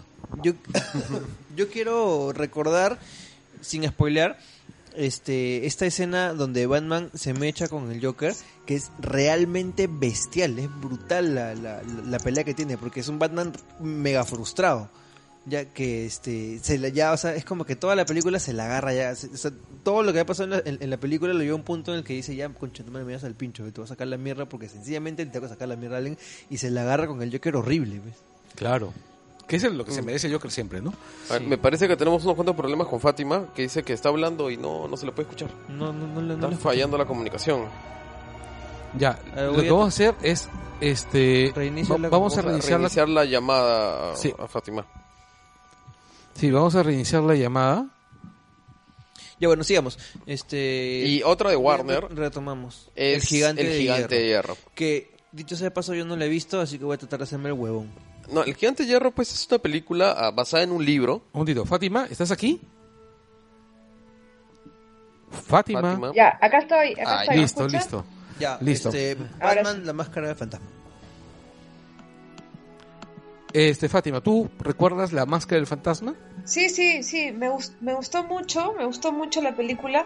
Este, yo recuerdo que, bueno, no, la vi hace mucho tiempo, pero como me habían comentado que tenía temas de año 2 y a mí me pareció malazo ese cómic, tenía algunos reparos para verla, pero cuando la vi, la verdad, me pareció muy bacán. Le da un giro eh, muy chévere y mucho más aterrizado a Batman, dejando un poco de lado, no totalmente, la parte superheroica, ¿no? Y lo vuelve como que más, más, humano, creo yo.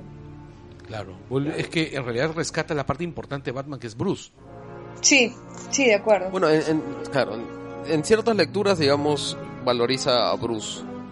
Porque hay otras lecturas de Batman en que dicen que Bruce ya es la máscara de Batman, ¿no? Y que se hace llamar a sí mismo Batman. Pucha, qué paja ese soundtrack. No, ese soundtrack es alucinante. Es que en realidad Batman es el, el pers- el superhéroe de, de Warner, de, de DC, con más suerte. Los soundtracks de Batman siempre son espectaculares. Y sin importar la clave, ¿ah? ya sea Danny Elfman, esta compositora que no me acuerdo el nombre, que él hizo la música de La Máscara del Fantasma, o Hans Zimmer es el que hace para Nolan, ¿no? Así es. Oye, una cosa que este que se suele pasar de pasar por alto, pero que es bien importante en, en todo lo que es animación de Warner, no solo en las películas que son puta, este Máscara del Fantasma es una película que salió para video directamente, me parece. Cuando dicen, hola, enfermera. Claro, o sea, hay que, hay que rescatar también el trabajo de, de casting de voz. ¿Cómo se llamaba la tía que hacía esta chamba en, en Warner? Este, voy a buscarlo en voy a Bonita. Pietila. Voice Casting Warner Animation. Ya. Es una tía que ha trabajado desde que desde, desde esas series de noventeros de comienzos tipo Tiny Toons, es- esas series hasta ahorita. Pero bueno, mientras voy a- voy a va buscarla, buscando, mientras va buscando Oscar, hablemos del gigante de hierro. Mira, El Gigante de Hierro es la mejor película animada no Pixar de esa década. Es un peliculón. Sí, es, es este, no sé Fátima si tú la has visto, Sí, claro. He llorado. ya es, es terrible, es, es, es- A ver, por, por, por eso la gente, cuando yo le digo que, que cuando leo noticias de Curiosity y les digo que me da pena, es que por todo es- este tipo de películas que he visto, ya le tengo cariño a la chatarra, ¿me entiendes? O sea, veo un robot y lo quiero abrazar. Claro, o sea, mira, yo recuerdo en...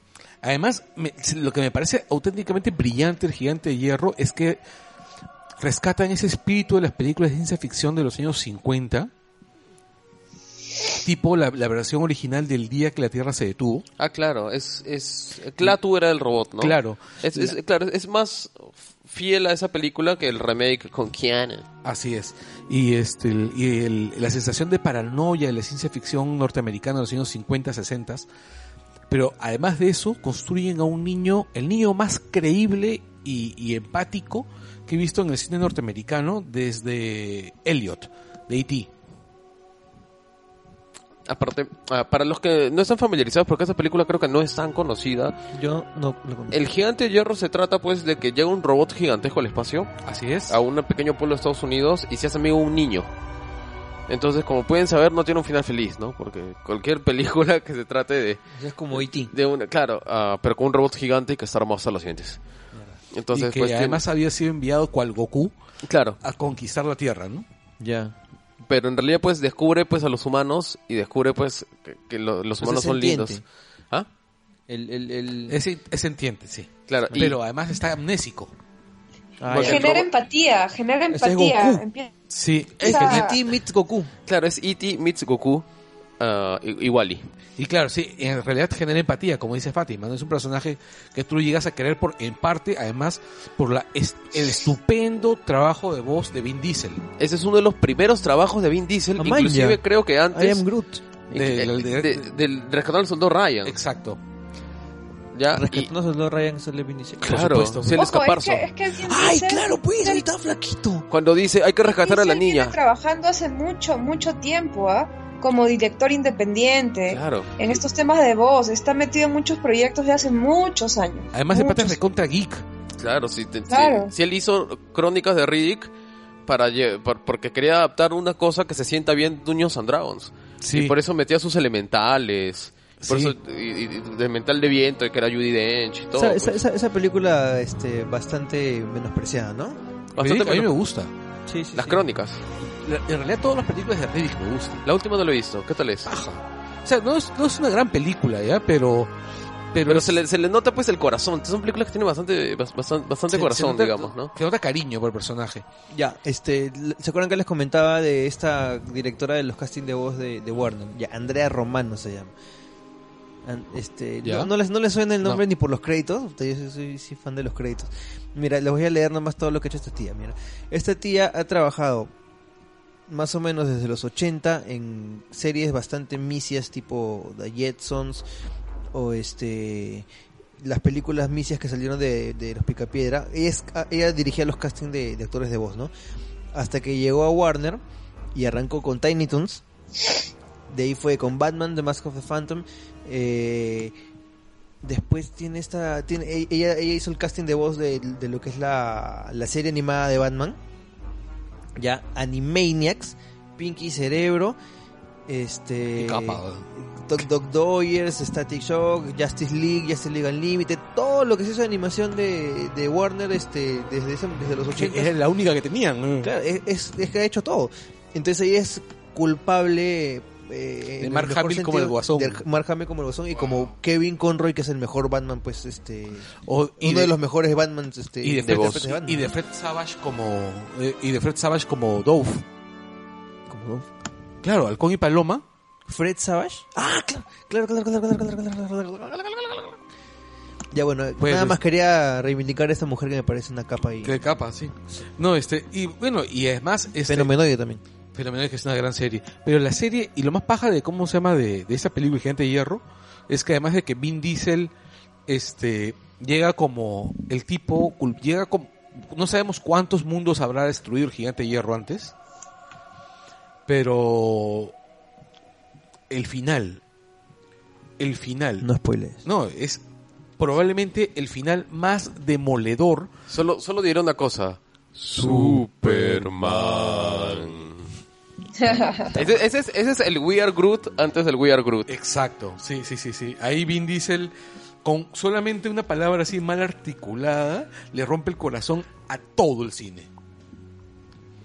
Y además este, la escena post créditos. Lo voy a Oye, sí bajar es cierto. esa es- ahorita. Esa es una película Marvel antes de la película Marvel, ¿no? Así es. Con escena post créditos y todo. No, además es Brad Bird, el director es, es Brad Bird, que de ahí es, de ahí Pixar inmediatamente reconoce el talento de este sujeto y se lo llevan, y él dirige Los Increíbles. que es un película Con razón. Y, y tiene también ese feeling, ¿no? Exacto. y- Más y- allá de su tonillo, su tufillo randiano No, que y- tiene por y- ahí. Y, Los Increíbles y también dirige este Ratatouille. Así. Claro. Ahí estoy viendo. La verdad que nunca lo he visto, pero se ve bacán. Ya, la voy a bajar hoy mismo y la voy a ver. Y con mi con mi este, Con tu caja papel, Kisu, ¿no? mi papel higiénico, eh, no uso tisu, eso es para hipsters. No, Ya. vas, a, vas a tener que usar una toalla, una toalla gigante. Bueno, este Space Jam. Fátima, ¿tú has visto Space Jam? ¿Qué te parece? A mí me parece irrelevante, ¿ah? Sí, totalmente irrelevante, ¿no? No, Este- sale Marcelo Marvin, eso le... Para mí, una película que comienza con. ¿Cómo se llama? Michael Jordan burlándose de sí mismo y su carrera de béisbol. Eso ya tiene puntos para mí en mi libro ya. ¿Sabes qué? Lo, lo- único que me gusta de... Esa escena justifica la película. ¿Sabes qué, qué escena para mí justifica esa película? Y es más, cuando hay escenas de ese tipo que no son pocas, este, que justifican este, varias películas, es cuando sale este. ¿Cómo se llama este, este actor? Bill Murray. Es que Bill Murray es capo. Eh, Y sale, Bill Murray haciendo de Bill Murray, que es lo mejor. Claro, y mi sueño siempre fue jugar con la NBA, dice. Claro. Este, y me acuerdo una escena parecida a esa, no sé si será un homenaje, una referencia o lo que sea, no creo, pero es en Zombieland. Claro, lo Claro. matan. Dice, Claro. he matado a Bill Murray. Dice, ¿te repites de algo? Sí, de Garfield. A mí, a mí, a mí me gustó un montón Zombieland Sí, hasta que vi Shaun of the Dead. Que esa yo no es otra cosa. Y, y Shaun of the Dead como que le quitó puntos retroactivamente a Zombieland. Eh, si, van a, si van a ver... Ah, no, tema, pues es ya. que no puedes haber visto primero Zombieland que Shaun of the Dead, pues. Muchachos, si quieren ver una película sobre zombies, que es probablemente la mejor película de zombies en los últimos 20 años, miren Shaun of the Dead. No sé, miren Fuerza Siniestra. Este, de esta No, mejor- pero ¿sabes qué, Choto? Dímelo. Sí, vean Shaun of the Dead, pero tienen que ver la película Juan de los Muertos. también. Ay, también. A la también. cubana. También es muy, La muy cubana, buena. Que es increíblemente buena. No, y también tiene Pero- que ver Stay Dead. Esa no la maño. Es una la película de unos perritos Ay, en no. Miami. En Ay, Miami- sí, no, no, no, pero en- esa no, esa no la vean, me da pena. es- bueno, yo la he visto. Además, vi el tráiler, después vi la película. Y bueno, pues este, saben que también yo soy bastante bastante fan de los perros. Por cierto, ¿dónde están mis perros? Jateando. Puta El- madre. La película se va a divertir mucho. Ya, ahora, estamos hablando de los, de los cin- del cine animado de los noventas y Aunque no lo crean. Después de media hora de estar hablando sobre Qué huevada. ¿qué otra cosa. Ya, volvemos a hablar. Ya. Entonces, El Gigante de Hierro es un peliculón. Es una película pre-Pixar, creo, o es por ahí. No sé si estoy No, es, ah, es del no. 99 la película. Ah, ya, ya, bueno. Pero después se lo jalan al director para Pixar porque es muy capo y, y tiene mucho feeling. Y también, pues, en cierto sentido es una precursora de, de Marvel. Ah, por ejemplo, otro detalle, una trivia de esa película es que además de que Brad Bird, que es, que es un capo, que luego dirige la única película paja de, de Misión Imposible, que es este Protocolo Fantasma. Ah, también es de él. ¿Qué número de, de Ah, Misión ya. Imposible es ese? Creo que es la 4, creo. Debe ser la 4. Sí, sí, la 4. Y este es el responsable, el- el- uno de los grandes responsables de que esta película exista es este Pete Townsend, que es el que es el guitarrista de The Who, que es posiblemente la tercera persona de la Santísima Trinidad del Rock, Junto con con Beatles y los Stones. ajá, Pete Townshend. Este, no, The Who es The Who como banda es posiblemente las tres grandes la- la- las tres grandes bandas del rock son británico.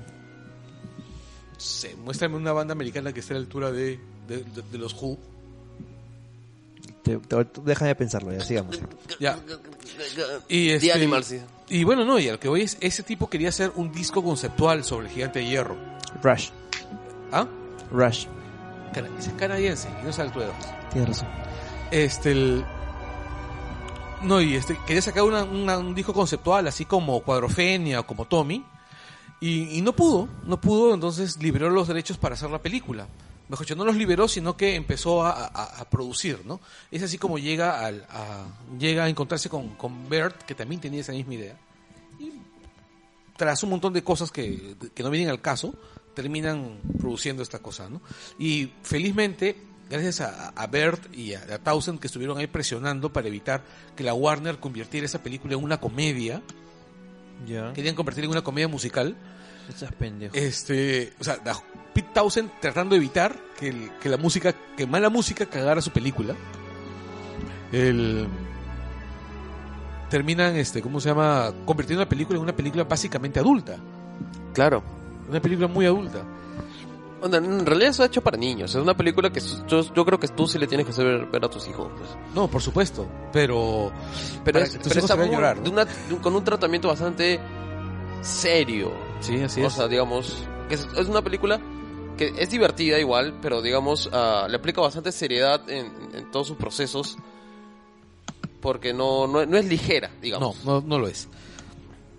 Y es más, Ya. hay escenas que se quedaron fuera, que tú las puedes ver en el Blu-ray, que son recontra más oscuras, ¿no? Hay una escena donde sale el gigante de hierro soñando, mientras que está soñando, mientras que, mientras que sueña, su antena se, se prende y, y las imágenes pasan al televisor y las, y las imágenes están bien, y las ve, las ve el chivolo. Y el, y se ve cómo están invadiendo los gigantes, los robots están invadiendo otro mundo y cómo lo van destruyendo y cómo todo, cómo todo se va yendo al diablo, ¿no? Y cómo se van después habiendo robado todo, todo lo que pueden y realmente in- inquietante, ¿no? Ah, hablando de, pues, ¿no? De, de cosas que vienen de, de afuera a destruirnos. ¿Por qué no hay hasta ahorita secuela de... De cómo se llama Distrito 9? weón? Yo estoy esperando que venga Está pro- está- Christoph- está está en Christopher. producción. Está en Sí, sí, preproducción. sí. Desde hace bastante tiempo. Sí, que vengan y que destruyan la Tierra una vez, weón. Sí. Ahora, salgamos de un poco de Gigante de Hierro y pasemos Sí. a lo que estábamos hablando, que es Ghibli. Exacto. Ya, en esa década hace tres películas. Si vamos a hablar de Ghibli, o sea, me hago pendejo, pero hay que mencionar también más anime, ¿no? No, no, no, no. Lo que pasa, pues, es que, digamos... Sin animar los Lo que ocurre es que Ghibli tuvo un poco, tuvo bastante exposición mundial en la década de los 90 por Mononoke Hime. Es que que lo que, pasa fue la que- primera película de Ghibli distribuida por Disney. Es que lo que yo creo es que debemos hablar, cerrarnos un poco en lo que es el tema de anime con Ghibli, porque el anime recordemos que en Japón es un formato más. Entonces en, el, en el anime se narran historias pues para niños, para grandes, para historias sobre sexo, historias sobre robots, sobre pasión, sobre deportes.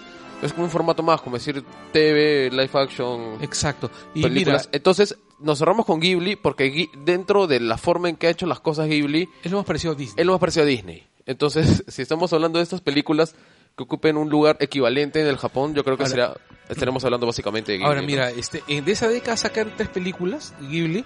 Yo, me, yo, me- yo en, la, en la pauta me prefiero cen- centrar en dos, Whisper of the Heart. que es impresionante, que a mí me gusta más que Mononoke Hime. Ah, no la vi. ¿Esa, tampoco ¿De qué se trataba? ¿Ah? Whisper of the Heart. Whisper of the Heart es, es una historia totalmente doméstica, es una comedia romántica. Es este, una historia, más que una, más que una historia romántica. Escuchen, escuchen. Es el tema de Náusica, ¿no?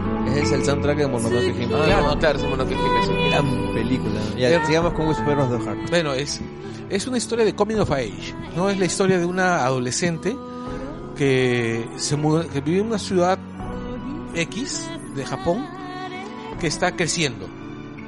Y en- dentro de su crecimiento, dentro de su crecimiento, de, de- de su madurez, de, del el, momento, el último año, el año que se va a preparar para los exámenes japoneses, que son sumamente exigentes, que son los que determinas qué vida vas a tener, conoce a un chico en una tienda, de, en un anticuario, una tienda donde viven unos luthiers, un, anticuario, un tipo realmente irritante, del cual termina enamorándose. Y este y la historia es, es bien simple. Una chivola enamorándose por primera vez. Y, y además hay un montón de elementos fantásticos, porque además no, no debemos olvidar que es Ghibli, pero los, los elementos fantásticos ocurren dentro de la, de la imaginación de la chica. La chica quiere ser escritora y el chico del que se enamora quiere ser músico. Ahora hay que, hay que hacer la precisión. Es Ghibli, pero no está dirigida por, Por Miyazaki, no. Está escrita por Miyazaki, pero está dirigida por Kondo, que es uno de los... Exacto. Es, es que en realidad, pues, Ghibli es un- más que Miyazaki, ¿no? Sí, sí, Exacto, sí. Y Sao Takahata, pues, el Claro. tumbo de la lucierna. el- el- Ah, no quiero recordar esa película, por favor. Ah, la mierda. Sí, este, no me quiero deprimir hoy día. El, Tamari. y este, el- esta película, este, Susurros este, del Corazón, es probablemente una de las representaciones más hermosas de una ciudad que he visto en el anime. ¿Cierto? Eh, bueno, que es una, es una, es una de las grandes bondades que tiene Ghibli en general, ¿no? Sus, este, sus diseños, este, extra personaje, ¿no? Todo, todo, todo el diseño artístico es espectacular. Sí, pero en realidad yo siempre he pensado de que, que Susurros del Corazón, que Whisper of the Heart, es una de las películas Ghibli menos conocidas y es injustamente poco conocida. Es una película que debería haberse, haberse visto bastante más. Es que es, es que es más slice of life, por lo que me cuentas. Sí. Entonces, descuadro un poco, pues, con toda esta idea de que tiene que ser algo, digamos, elementos fantasiosos, No, y O que, que lo- elementos- que los tiene. extraños de aventura. Un ratito. Fátima, Fátima, ¿has Sí, visto, acá estoy, acá estoy. ¿has visto Whisper of the Heart? No, Ya, sigamos. ah, este, tarea para la casa, verla, así todo, así, es, es pajísima. Otro Langoy también de, de Ghibli, ¿eh? Claro. Sí, Ah, para la segunda temporada, porque se supone que nosotros acabamos esta primera temporada en el episodio 23 o 26. 25, 26. Ya, ya, sigamos, sigamos. Ahora, Ya. jus- justamente por esa cosa que Estaba mencionas, media hora hablando de Totoro, carajo. claro, ¿no? Tengo, tengo la impresión de que, Va a ser horrible. de que Ghibli también es un poco como lo que dije de, de Kurosawa, en que tal vez está un poco separado de, de, de lo que ha estado de moda en esos momentos en anime, ¿no? O sea, Sí. siempre ha ido por su propio, por su propia línea. Y, y bien que lo haya hecho, ¿no? Porque en realidad es, es insular y es maravilloso. Claro, que es, digamos, casi un opuesto de lo que ha hecho Gainax, que en realidad Gainax es, digamos, cada cosa que hace es, es la suma de lo que en ese momento está pasando en el anime, ¿no? Sencillamente Ghibli son, son- han sido responsables de, de varias de, de las mejores obras de, cinematográficas. Claro, cinematográficas, cinematográficas en general, o sea, claro. Náusica es una maravilla. Sí, Náusica, este... Yo considero que Náusica es mejor que, Que- que Mononoke Hime. Por supuesto. Y este, hasta el soundtrack, mejor. Claro, no, el soundtrack es... Pero este... De las luciérnagas, Tumba- Totoro, Totoro, Totoro, pues. Totoro. Totoro. el No. viaje de Shihiro. Chihiro, no, este, el caramba. La puta. la puta, el Castillo en el cielo. No, no, Es eh, Castillo el Caminante. Castillo Caminante. No, no, pero el Castillo en el Película Cielo tan linda. Porco Rosso. Porco Rosso 92. Rises. Porco Rosso, es cierto, Porco Rosso que es muy divertida. ¿Tú has visto, has visto Porco Rosso, Fátima? ¿Cómo? Porco Rosso, la del chancho. Sí, claro, claro. va claro. como con colpo. Porco Grosso. Con No, no colpo colpo grosso, chin, sino chin. porco grosso. Esa es del 92, a ver, hablen, comenten. Claro, The Wine Rises también les decía. A mí me, a mí me gustó un montón. ¿Ya, ya vieron la última? claro, The, The Wind Rises, pues, ¿no? No, todavía no la veo, pero me, me provoca un montón. Estoy esperando conseguir una buena copia. Ay, me estaba hueveando con Arrietty. Eso es lo que yo no he visto. Este, pero esa no y, es de no, y bueno, y además está, ¿cómo se llama? Monoke Hime, que es una película que Claro, probablemente todo el mundo ha visto. Volviendo a estas películas de los noventas de animación fundamentales, está Mononoke Hime. ¿no? Mononoke Hime es una película redonda que tiene todo, todo lo que uno busca, ¿no? Claro, a- O sea, aparte, pues, digamos, sí, sí es una película de aventuras, esencialmente, Exacto, ¿no? exacto. Esa- Eso lo hace más comercial. Eh, ¿Sabes? A mí lo que me gusta de Mononoke Hime es que me recuerda mucho, por ejemplo, a estas películas hermosas de Ralph Bakshi de los años 70. Me recuerda a Los Hechiceros de la Guerra. Me recuerda... O sea, Mononoke Hime es una película muy hippie. Bueno, en general el rollo de Miyazaki es bien, pues, No, este, pero el- bien New Age, ¿no? No, pero el rollo acá-. El rollo que acabó esta película es, es suena así como entre hipioso y, y progre. Claro, porque, porque digamos, en sus películas posteriores Miyazaki se pone un poco más hippie pacifis- pacifista, ¿no? Claro. Entonces las cosas se resuelven, digamos, con, con amor y, y cariño y entendimiento. Exacto. En cambio acá, pues, las cosas se resuelven a, fle- a flechazos ah, ah, claro, y arcabuzazos, ¿no? Sí. Claro, sí, este, este es... y- y bien trágico, ¿no? O sea, digamos, pues claro, es trágico. Al final tiene un mensaje, pues, que no, no es pro violencia, pero los personajes, inclusive los personajes violentos, no son enteramente condenados, ¿no? Son entendidos, pues, en el uso, o sea, digamos, no hay malos. Este, este personaje Bueno, fue- eso, este- eso también es, un- es una Claro, ¿no? es una marca de Miyazaki. No, es que lo paja de Miyazaki que justamente Y el extremo es eh, Totoro. ¿no? él es él es un este cómo se llama convencido de que la vida es gris. Claro. Entonces, Que digamos, hay, hay eh, matices, ¿no? Fátima, Mononoke Hime, Fátima. ¿Qué te pareció? No, Fátima otra vez se quedó sin sonido. Ah, ya, entonces, Sí, este dice que y además este Fátima me recuerda algo. ya vamos a, Este- a- a- a retomar el, el- el. Fatty Chat. Sí, ya, Sí. este, bueno, y con eso pues este cerramos un, un poco lo que es cine anim- la animación de los 90, eh, más lo que vendría a ser el tema de, de cine occidental, ¿no? Sí. O que llegó al mercado occidental, porque si nos ponemos a hablar de anime nos vamos a, a quedar hasta pasado mañana. Claro, pues tenemos que hablar de Akira. Pero esos 80 Akira es 80, sí, ¿no? De Sí. todas maneras, Pero antes de que terminemos Fátima, con el ¿estás tema, ahí? Fátima, ¿tienes algo que decir? Sí, sí, ya volví, ya volví, ya volví. ya. Mononoke, ¿Aló? ¿Fátima? ¿Aló? ¿te Sí, te acuerdas de escuchamos. Mononoke Hime? Sí, claro, claro, claro. Algo que No, que los escucho un poco entrecortado, por eso no, no, no les contestaba. Ya, este, ¿quieres, ¿quieres comentar algo sobre Mononoke? Que- pero creo que ya han dicho ustedes casi todo, o sea, ya ahí no tengo mucho más que añadir. Chévere. Entonces, este, no quiero cerrar esta parte de cine de los 90 de animación sin mencionar una de las mejores películas este también que ten- animadas que he tenido la oportunidad de ver, que es definitivamente este The End of Evangelion. Ah, pues. Pero. Siento que se acaba un poco de, de la línea de en general lo que hemos estado hablando, que es un poco más family friendly, pero Sí. igual es una película, pues digamos, Sí, o sea, es, es el Fundante, es ¿no? uno de los mejores cierres este Pero, pero sabes que lo que pasa es que The End of Evangelion este no no se puede no se disfruta si es que no has visto la serie.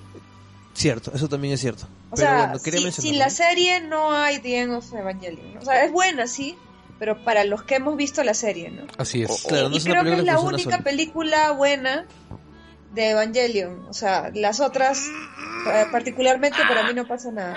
Uy, uy, uy, Oscar está muriendo. O sea, si tuviéramos que hablar de, de cine de animación japonés aislado de lo que es un poco del anime, o sea, que no beban tanto, o sea, que no dependan tanto de sus referencias del manga o sus referencias de las series, creo que más apropiado sería hablar de Satoshi Kon, por ejemplo, ¿no? Claro, Perfect Blue Perfect es Blue. un peliculón. Claro, claro, claro. Al punto Pero- que ha inspirado a algunos de los grandes directores de Hollywood. Por ejemplo, Aronofsky se compró los derechos de interpretación, no, los derechos de Perfect Blue, de adaptación, solo para usar una escena de Perfect Blue y calcarla en Requiem for a Dream. Maña. O sea, en Requiem for a Dream hay una escena eh, de latina, cuando Jennifer Connelly, después de, de que tuvo que vender su cuerpo, esencialmente para cons- conseguir drogas, se siente sucia. Y se mete a la tina y, y grita y llora. Y esta es una escena que está calcada de, de Perfect Blue. Y, y, es, y esto lo hace porque ya pues Aronofsky había pagado los derechos. Y luego utiliza los mismos derechos para hacer Black Cisne Swan. negro. Claro, Black Swan también. Claro, Black Swan es una, es una versión libre de Perfect Blue. De ¿no? Perfect Blue, sí. Ya, bueno, entonces cerramos esto. Este, para los que no han visto estas películas hay bastantes recomendaciones que les hemos metido, así que denle una, una este, comprar al Blu-ray, a la edición especial, al Collector, bajen su torrent, ya ustedes ven cómo la ven. Este, y bueno, vamos con ya la última parte del Langoy.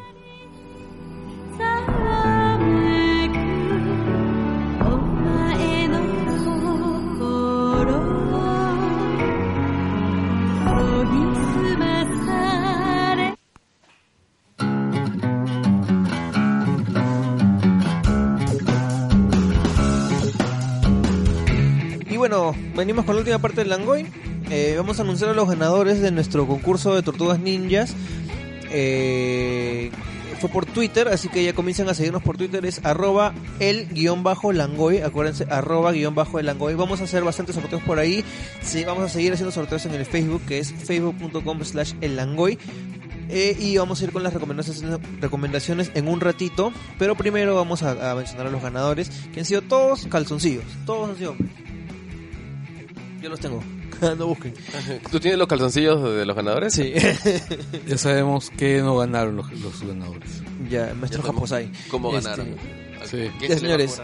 Primer ganador es el amigo Fernando Gibaja, el segundo es Alexander Loaiza, el tercero es Juan Carlos González y el último es Carlos Navarro. Así que este, los que nos están escuchando, Fernando Gibaja, Alexander Loaiza, Juan Carlos González y Carlos Navarro, este, han ganado. Vamos a mandarles un, un DM por Twitter, un chat por Facebook, no sé cómo, cómo miércoles vamos a contactar, pero los vamos a contactar. Como le dicen los muchachos, un inbox. Así es. Y bueno, vamos con las recomendaciones de la semana al toque porque se nos va el tiempo. Medianoche ya. Estamos domingo. Bueno, este.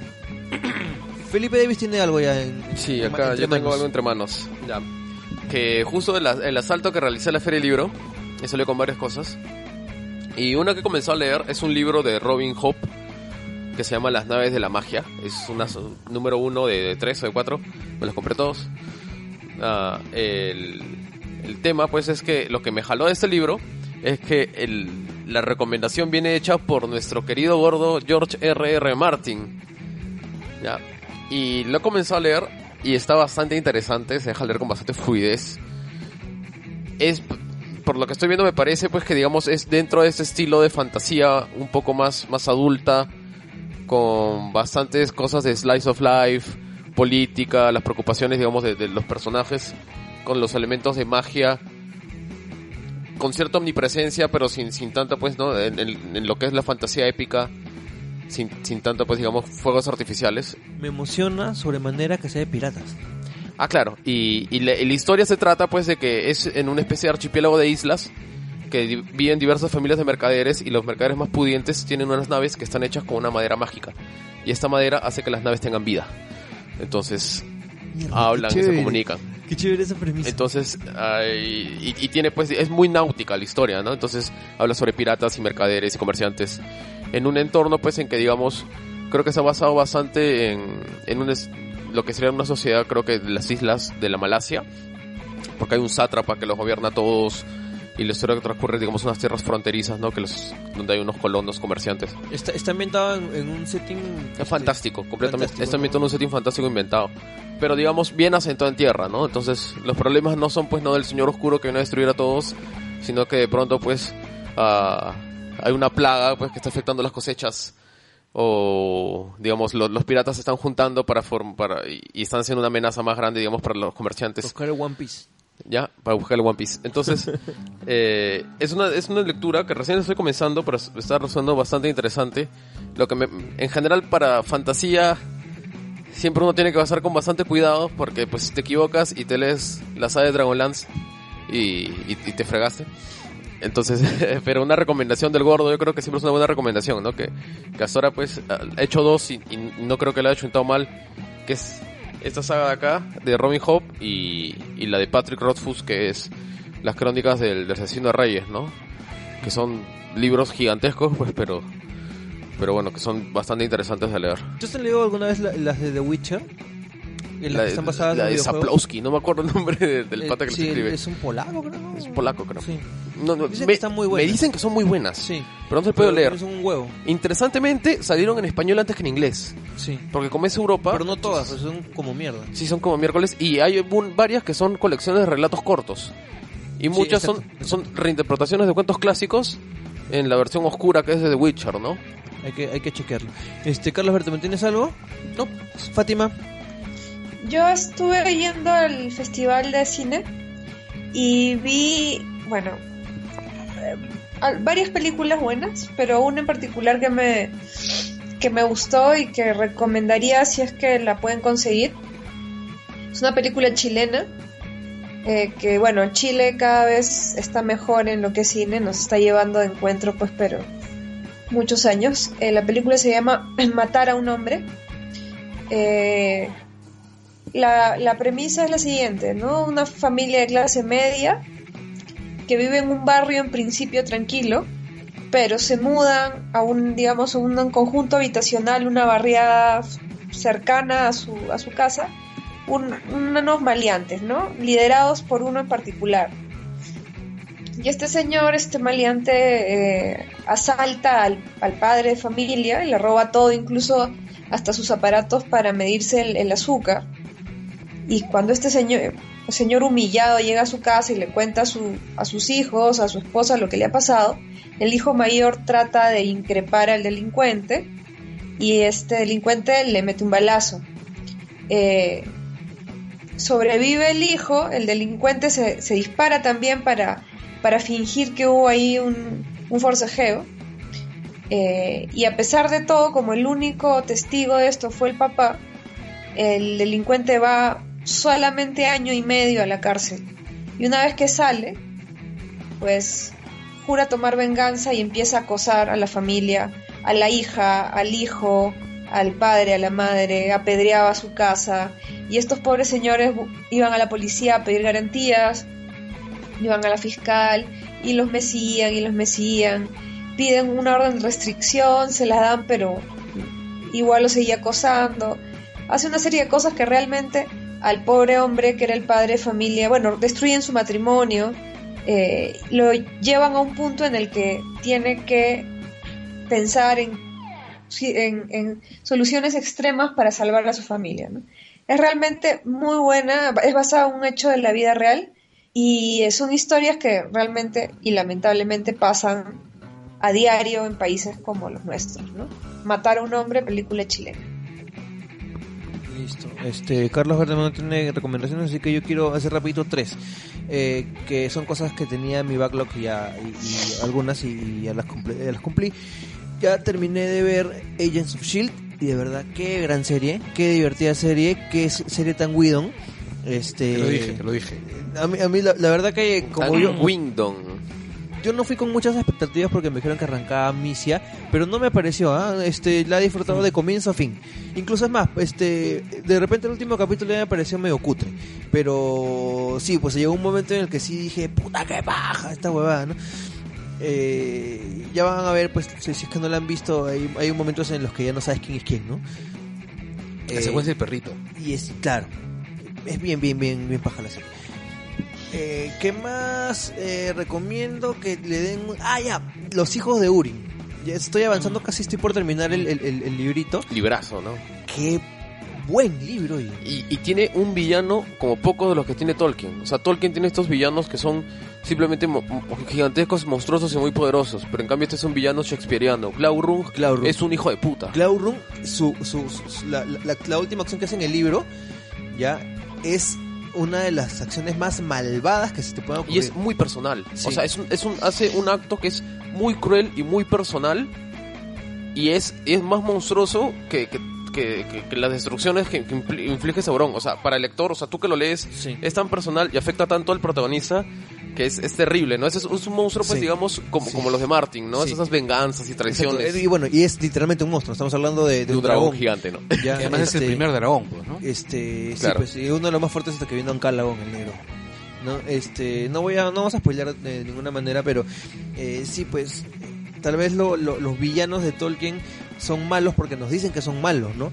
Pero con Glaurung vemos efectivamente un nivel de crueldad ya Claro, este, porque asqueroso. ¿no? Es ambas cosas, o sea, es, es un monstruo muy poderoso que llega a destruir, digamos, ciudades enteras, en que va a destruir una ciudad, y, y llega a ese nivel de maldad muy personal y muy ínfima de, de- de- te, te voy a hacer una cosa que te va a destruir la vida horriblemente, y la hace también, o sea, es un malo malo. Sí, sí, sí. Es Y bueno, un, y- Darth Vader, ¿no? Digamos. Sí, me acaban de recordar ustedes a un viejo videojuego de mis tiempos con el Amstrad CPC 464, o sea, 80s, que se llama justamente Las Tres Luces de Glaurung. maña. Y este, el... Bueno, el- este- que tiene que ver. El libro está muy, muy, muy bueno. Este, lo compré porque salió hace poco este, en la colección del comercio. Denle una chequeada, va a estar 20 lucas, 25 lucas. Este, y de verdad yo esperé que salga ese libro hace varios años, no, no, lo, no lo compré en su momento, pero ahora lo- me, me, me cumplo con mi, con mi deuda como fan de Tolkien. Y de verdad, eh, mientras lo iba leyendo, sentía pues esa emoción que me hizo recordar a cuando leí por primera vez El Señor de los Anillos, ya eh, cuando está más chivolo y, y- y te vas emocionando con lo que vas leyendo y se te infla el pecho en los momentos heroicos y en los momentos tristes y en los momentos este eh, es un gran libro O sea, Pero, pero es más adulto. O sea, yo creo que sí fue una buena decisión que el Señor de los Anillos lo leas cuando tienes entre 12 y 15 años. y, y- y lo gracioso Y, es, que, al- es que y a tus Tolkien- 20 leer. es que Tolkien lo, lo escribió más joven no Claro. Este Más cerca a la guerra también, ¿no? También. Denle una leída, es- está muy, muy bacán. Y por último, esto siendo es backlog, si esto es calientito, eh, voy a justo comenzar a hacer una serie de transmisiones de videojuegos eh, todos los lunes a las 9 por el útero de Marita. eh, En vivo. En vivo. Eh, y voy a comenzar con este juego que ya lo jugué. Es, eh, en, el, en el Gamescom, que es esta convención de videojuegos este, alemana eh, anunciaron un juego que, o sea, apareció en la, en, la, en la tienda de PlayStation un juego gratuito que era algo así como un tráiler, un demo, nadie sabía qué cosa era. Lo bajaron, Que era el, el, el juego del bananero, ¿no? Haceme un pete. PT, ¿no? Claro. Este, lo de- descargas PT y te ap- apareces tirado en, el, en un cuarto me- medio oscuro, ¿no? Con una cucaracha eh, este, caminando a tu costadito. Te despiertas y entras a un pasillo. El, ese pasillo es un pasillo en L. ya, que el pasillo está es completamente tétrico, escuchas cosas por todos lados, las luces se apagan, se prenden, es una cosa bastante tenebrosa. Este, y al final del pasillo hay una puerta que te hace que, que va a un sótano. Cuando bajas esa puerta hacia el sótano, apareces de nuevo al comienzo del pasillo. Ya, eso nomás ya me hizo cagar de miedo. Me, me, me, me imaginé en un episodio, no sé, de la de este la dimensión desconocida o algo así, esas situaciones desesperantes, ya, y aparte que la ambientación, bueno, es una cosa terrorífica. Si si tienen si tienen huevos este para jugarlo, eh, jueguenlo así eh, oscuro de noche con, sin, sin nadie alrededor porque es una experiencia aterradora y si les gusta ese tipo de cosas eh, van a disfrutarlo entre comillas. Así que- no lo van a disfrutar. La cosa es que el juego te- este termina y te, se te revela como que es un trailer jugable Es un trailer jugable, pero ah, ya, ya lo dices ahorita o lo, o lo No, quieres está- revelar en está- tu programa. está todo en, en- en todo en- bueno, en realidad ya no es noticia, ¿no? sí sí sí este es un trailer jugable de Silent Hill Silencio, Ya. Gil.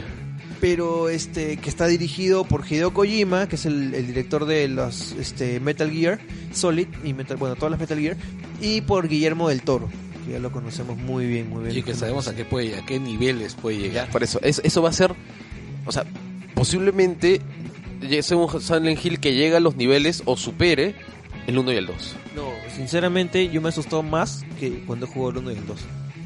Y ahora soy más viejo. Yo estoy, yo estoy, este juego lo voy a conseguir como sea. Voy a hacer que mi novia lo juegue porque yo me da miedo los juegos de terror. y voy a, voy a estar bien ahí al costado mientras, mientras ella lo juega. ¿Sabes qué es lo que me parece más sorprendente? Porque ya, o sea, en realidad no importa que sea trailer de eso, lo- o, o- o cómo termina. O sea, el juego está tan pendejamente creado, ya, o sea, que aparte que te cagas del miedo, este, no hay una forma de terminarlo. Nadie hasta ahora ha podido descubrir ni, ni, ni enseñar los pasos que se necesitan para terminarlo. Ah, es, O sea, sí, es que dicen que, o sea, hay es 10.000 teorías y dicen que las teorías de por sí son hueviantes porque cada vez que pasas el, que lupeas el juego, o sea, que, que haces la pasada por el pasadizo, cada comienzo algo cambia. Sí. O sea, es enfermizo al nivel. House of Leaves, o sea, al nivel de esas historias en que genuinamente comienzas a cuestionar tu pro- como jugador tu propia mente, ¿no? En que, oye, me pero esto era diferente. Recién descubres que en realidad es un tema del juego. Claro, claro, claro. O sea, ya este, hay gente que piensa que es todo random, otros Hay- que hay piensan que no. Kojima mismo ha dicho, este, no, el, el, el puesto final del juego, del tráiler, que es un tráiler que te dura 10, 20, 40 horas, no sé, el tiempo que quieras jugarlo.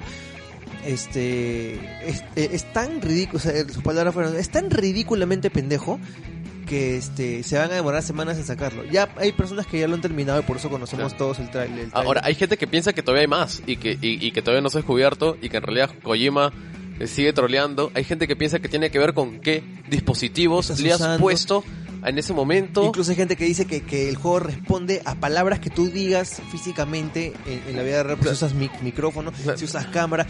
El internet se ha o si, vuelto o- loco o si con estás las... streameando también. Sí, el internet se ha vuelto loco con las teorías, señores. Así que yo voy a streamear eso este, este lunes en, en mi blog El Vicio Dentro del Útero, vicio.utero.p. Escúchenlo. este, cáguense de risa cómo voy a estar cagándome el mío gritando como una nena. Va a estar como PewDiePie. Así, ¡ah! De, ver- de- de verdad, yo ya hice la semana Sweden. pasada una transmisión este, de dos horas donde no pude terminar el juego, no sabía qué carajo estaba sucediendo.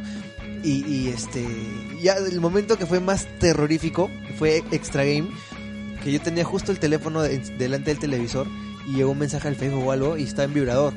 Entonces el teléfono vibró, yo no me di cuenta que vibró, pero encima te- tenía como que una roma de cosas y el teléfono vibró y empujó un lapicero que se cayó y huevones me hice la caca, la pichi y todo.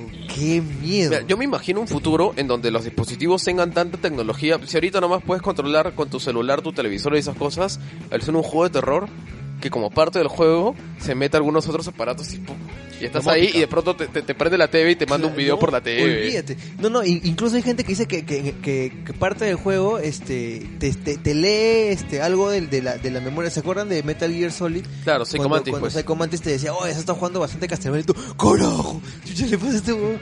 Este, ya dice que hay- alguien, alguien ha encontrado algo así en el juego. Puta, yo no sé. Si me dice, oye, que mucho langoy, me voy a la mierda. Bueno, También bueno, Se este... acaba el langoy. Fátima, es- este. Sí, sí, ¿te McVicious. quiere- ¿Te quieres despedir? Creo que Fátima, ya, ya- ¿sigues con nosotros, Fati? Sí, sigo, pero ya me estoy quedando jato. Sí, bueno, ya es tarde, chicos, así que nos vamos a despedir. Los saludo siempre, gracias a Marcos y Fuentes y el Útero Marita, que siempre, como siempre nos están Y. Giovanna Castañeda. eh, Javier Barracín, Diana Sato, este, Diana Zorrilla y toda la gente de Inventar, de Inventarte.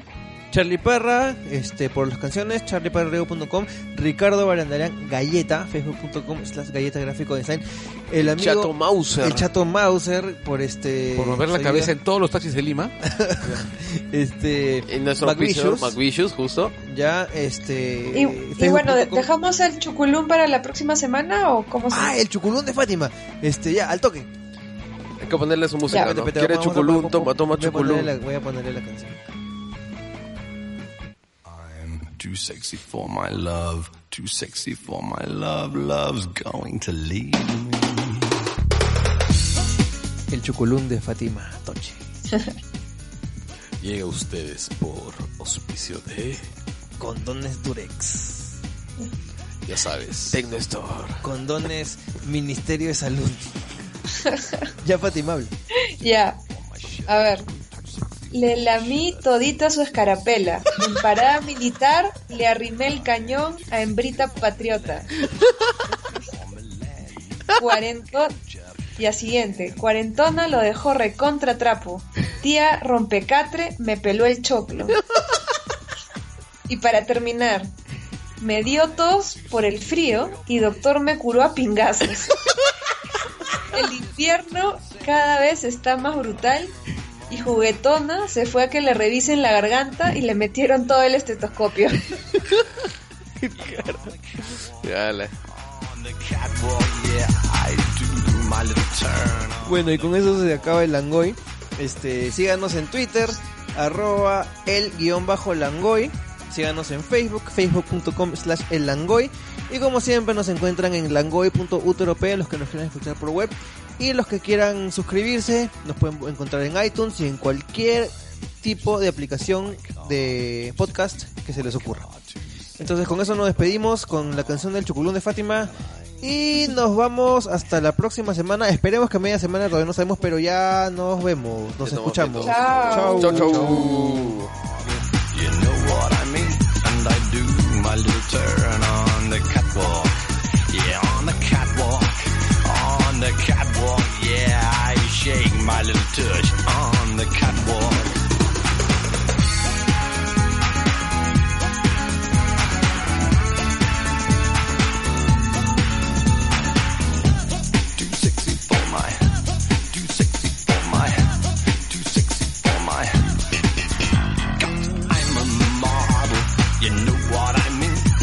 Too the catwalk. Yeah, I shake my little tush on the catwalk. I'm too sexy for my cat. Too sexy for my cat. Poor pussy. Poor pussy cat. I'm too sexy for my love. Too sexy for my love. Love's going to leave me. And I'm too sexy for this song.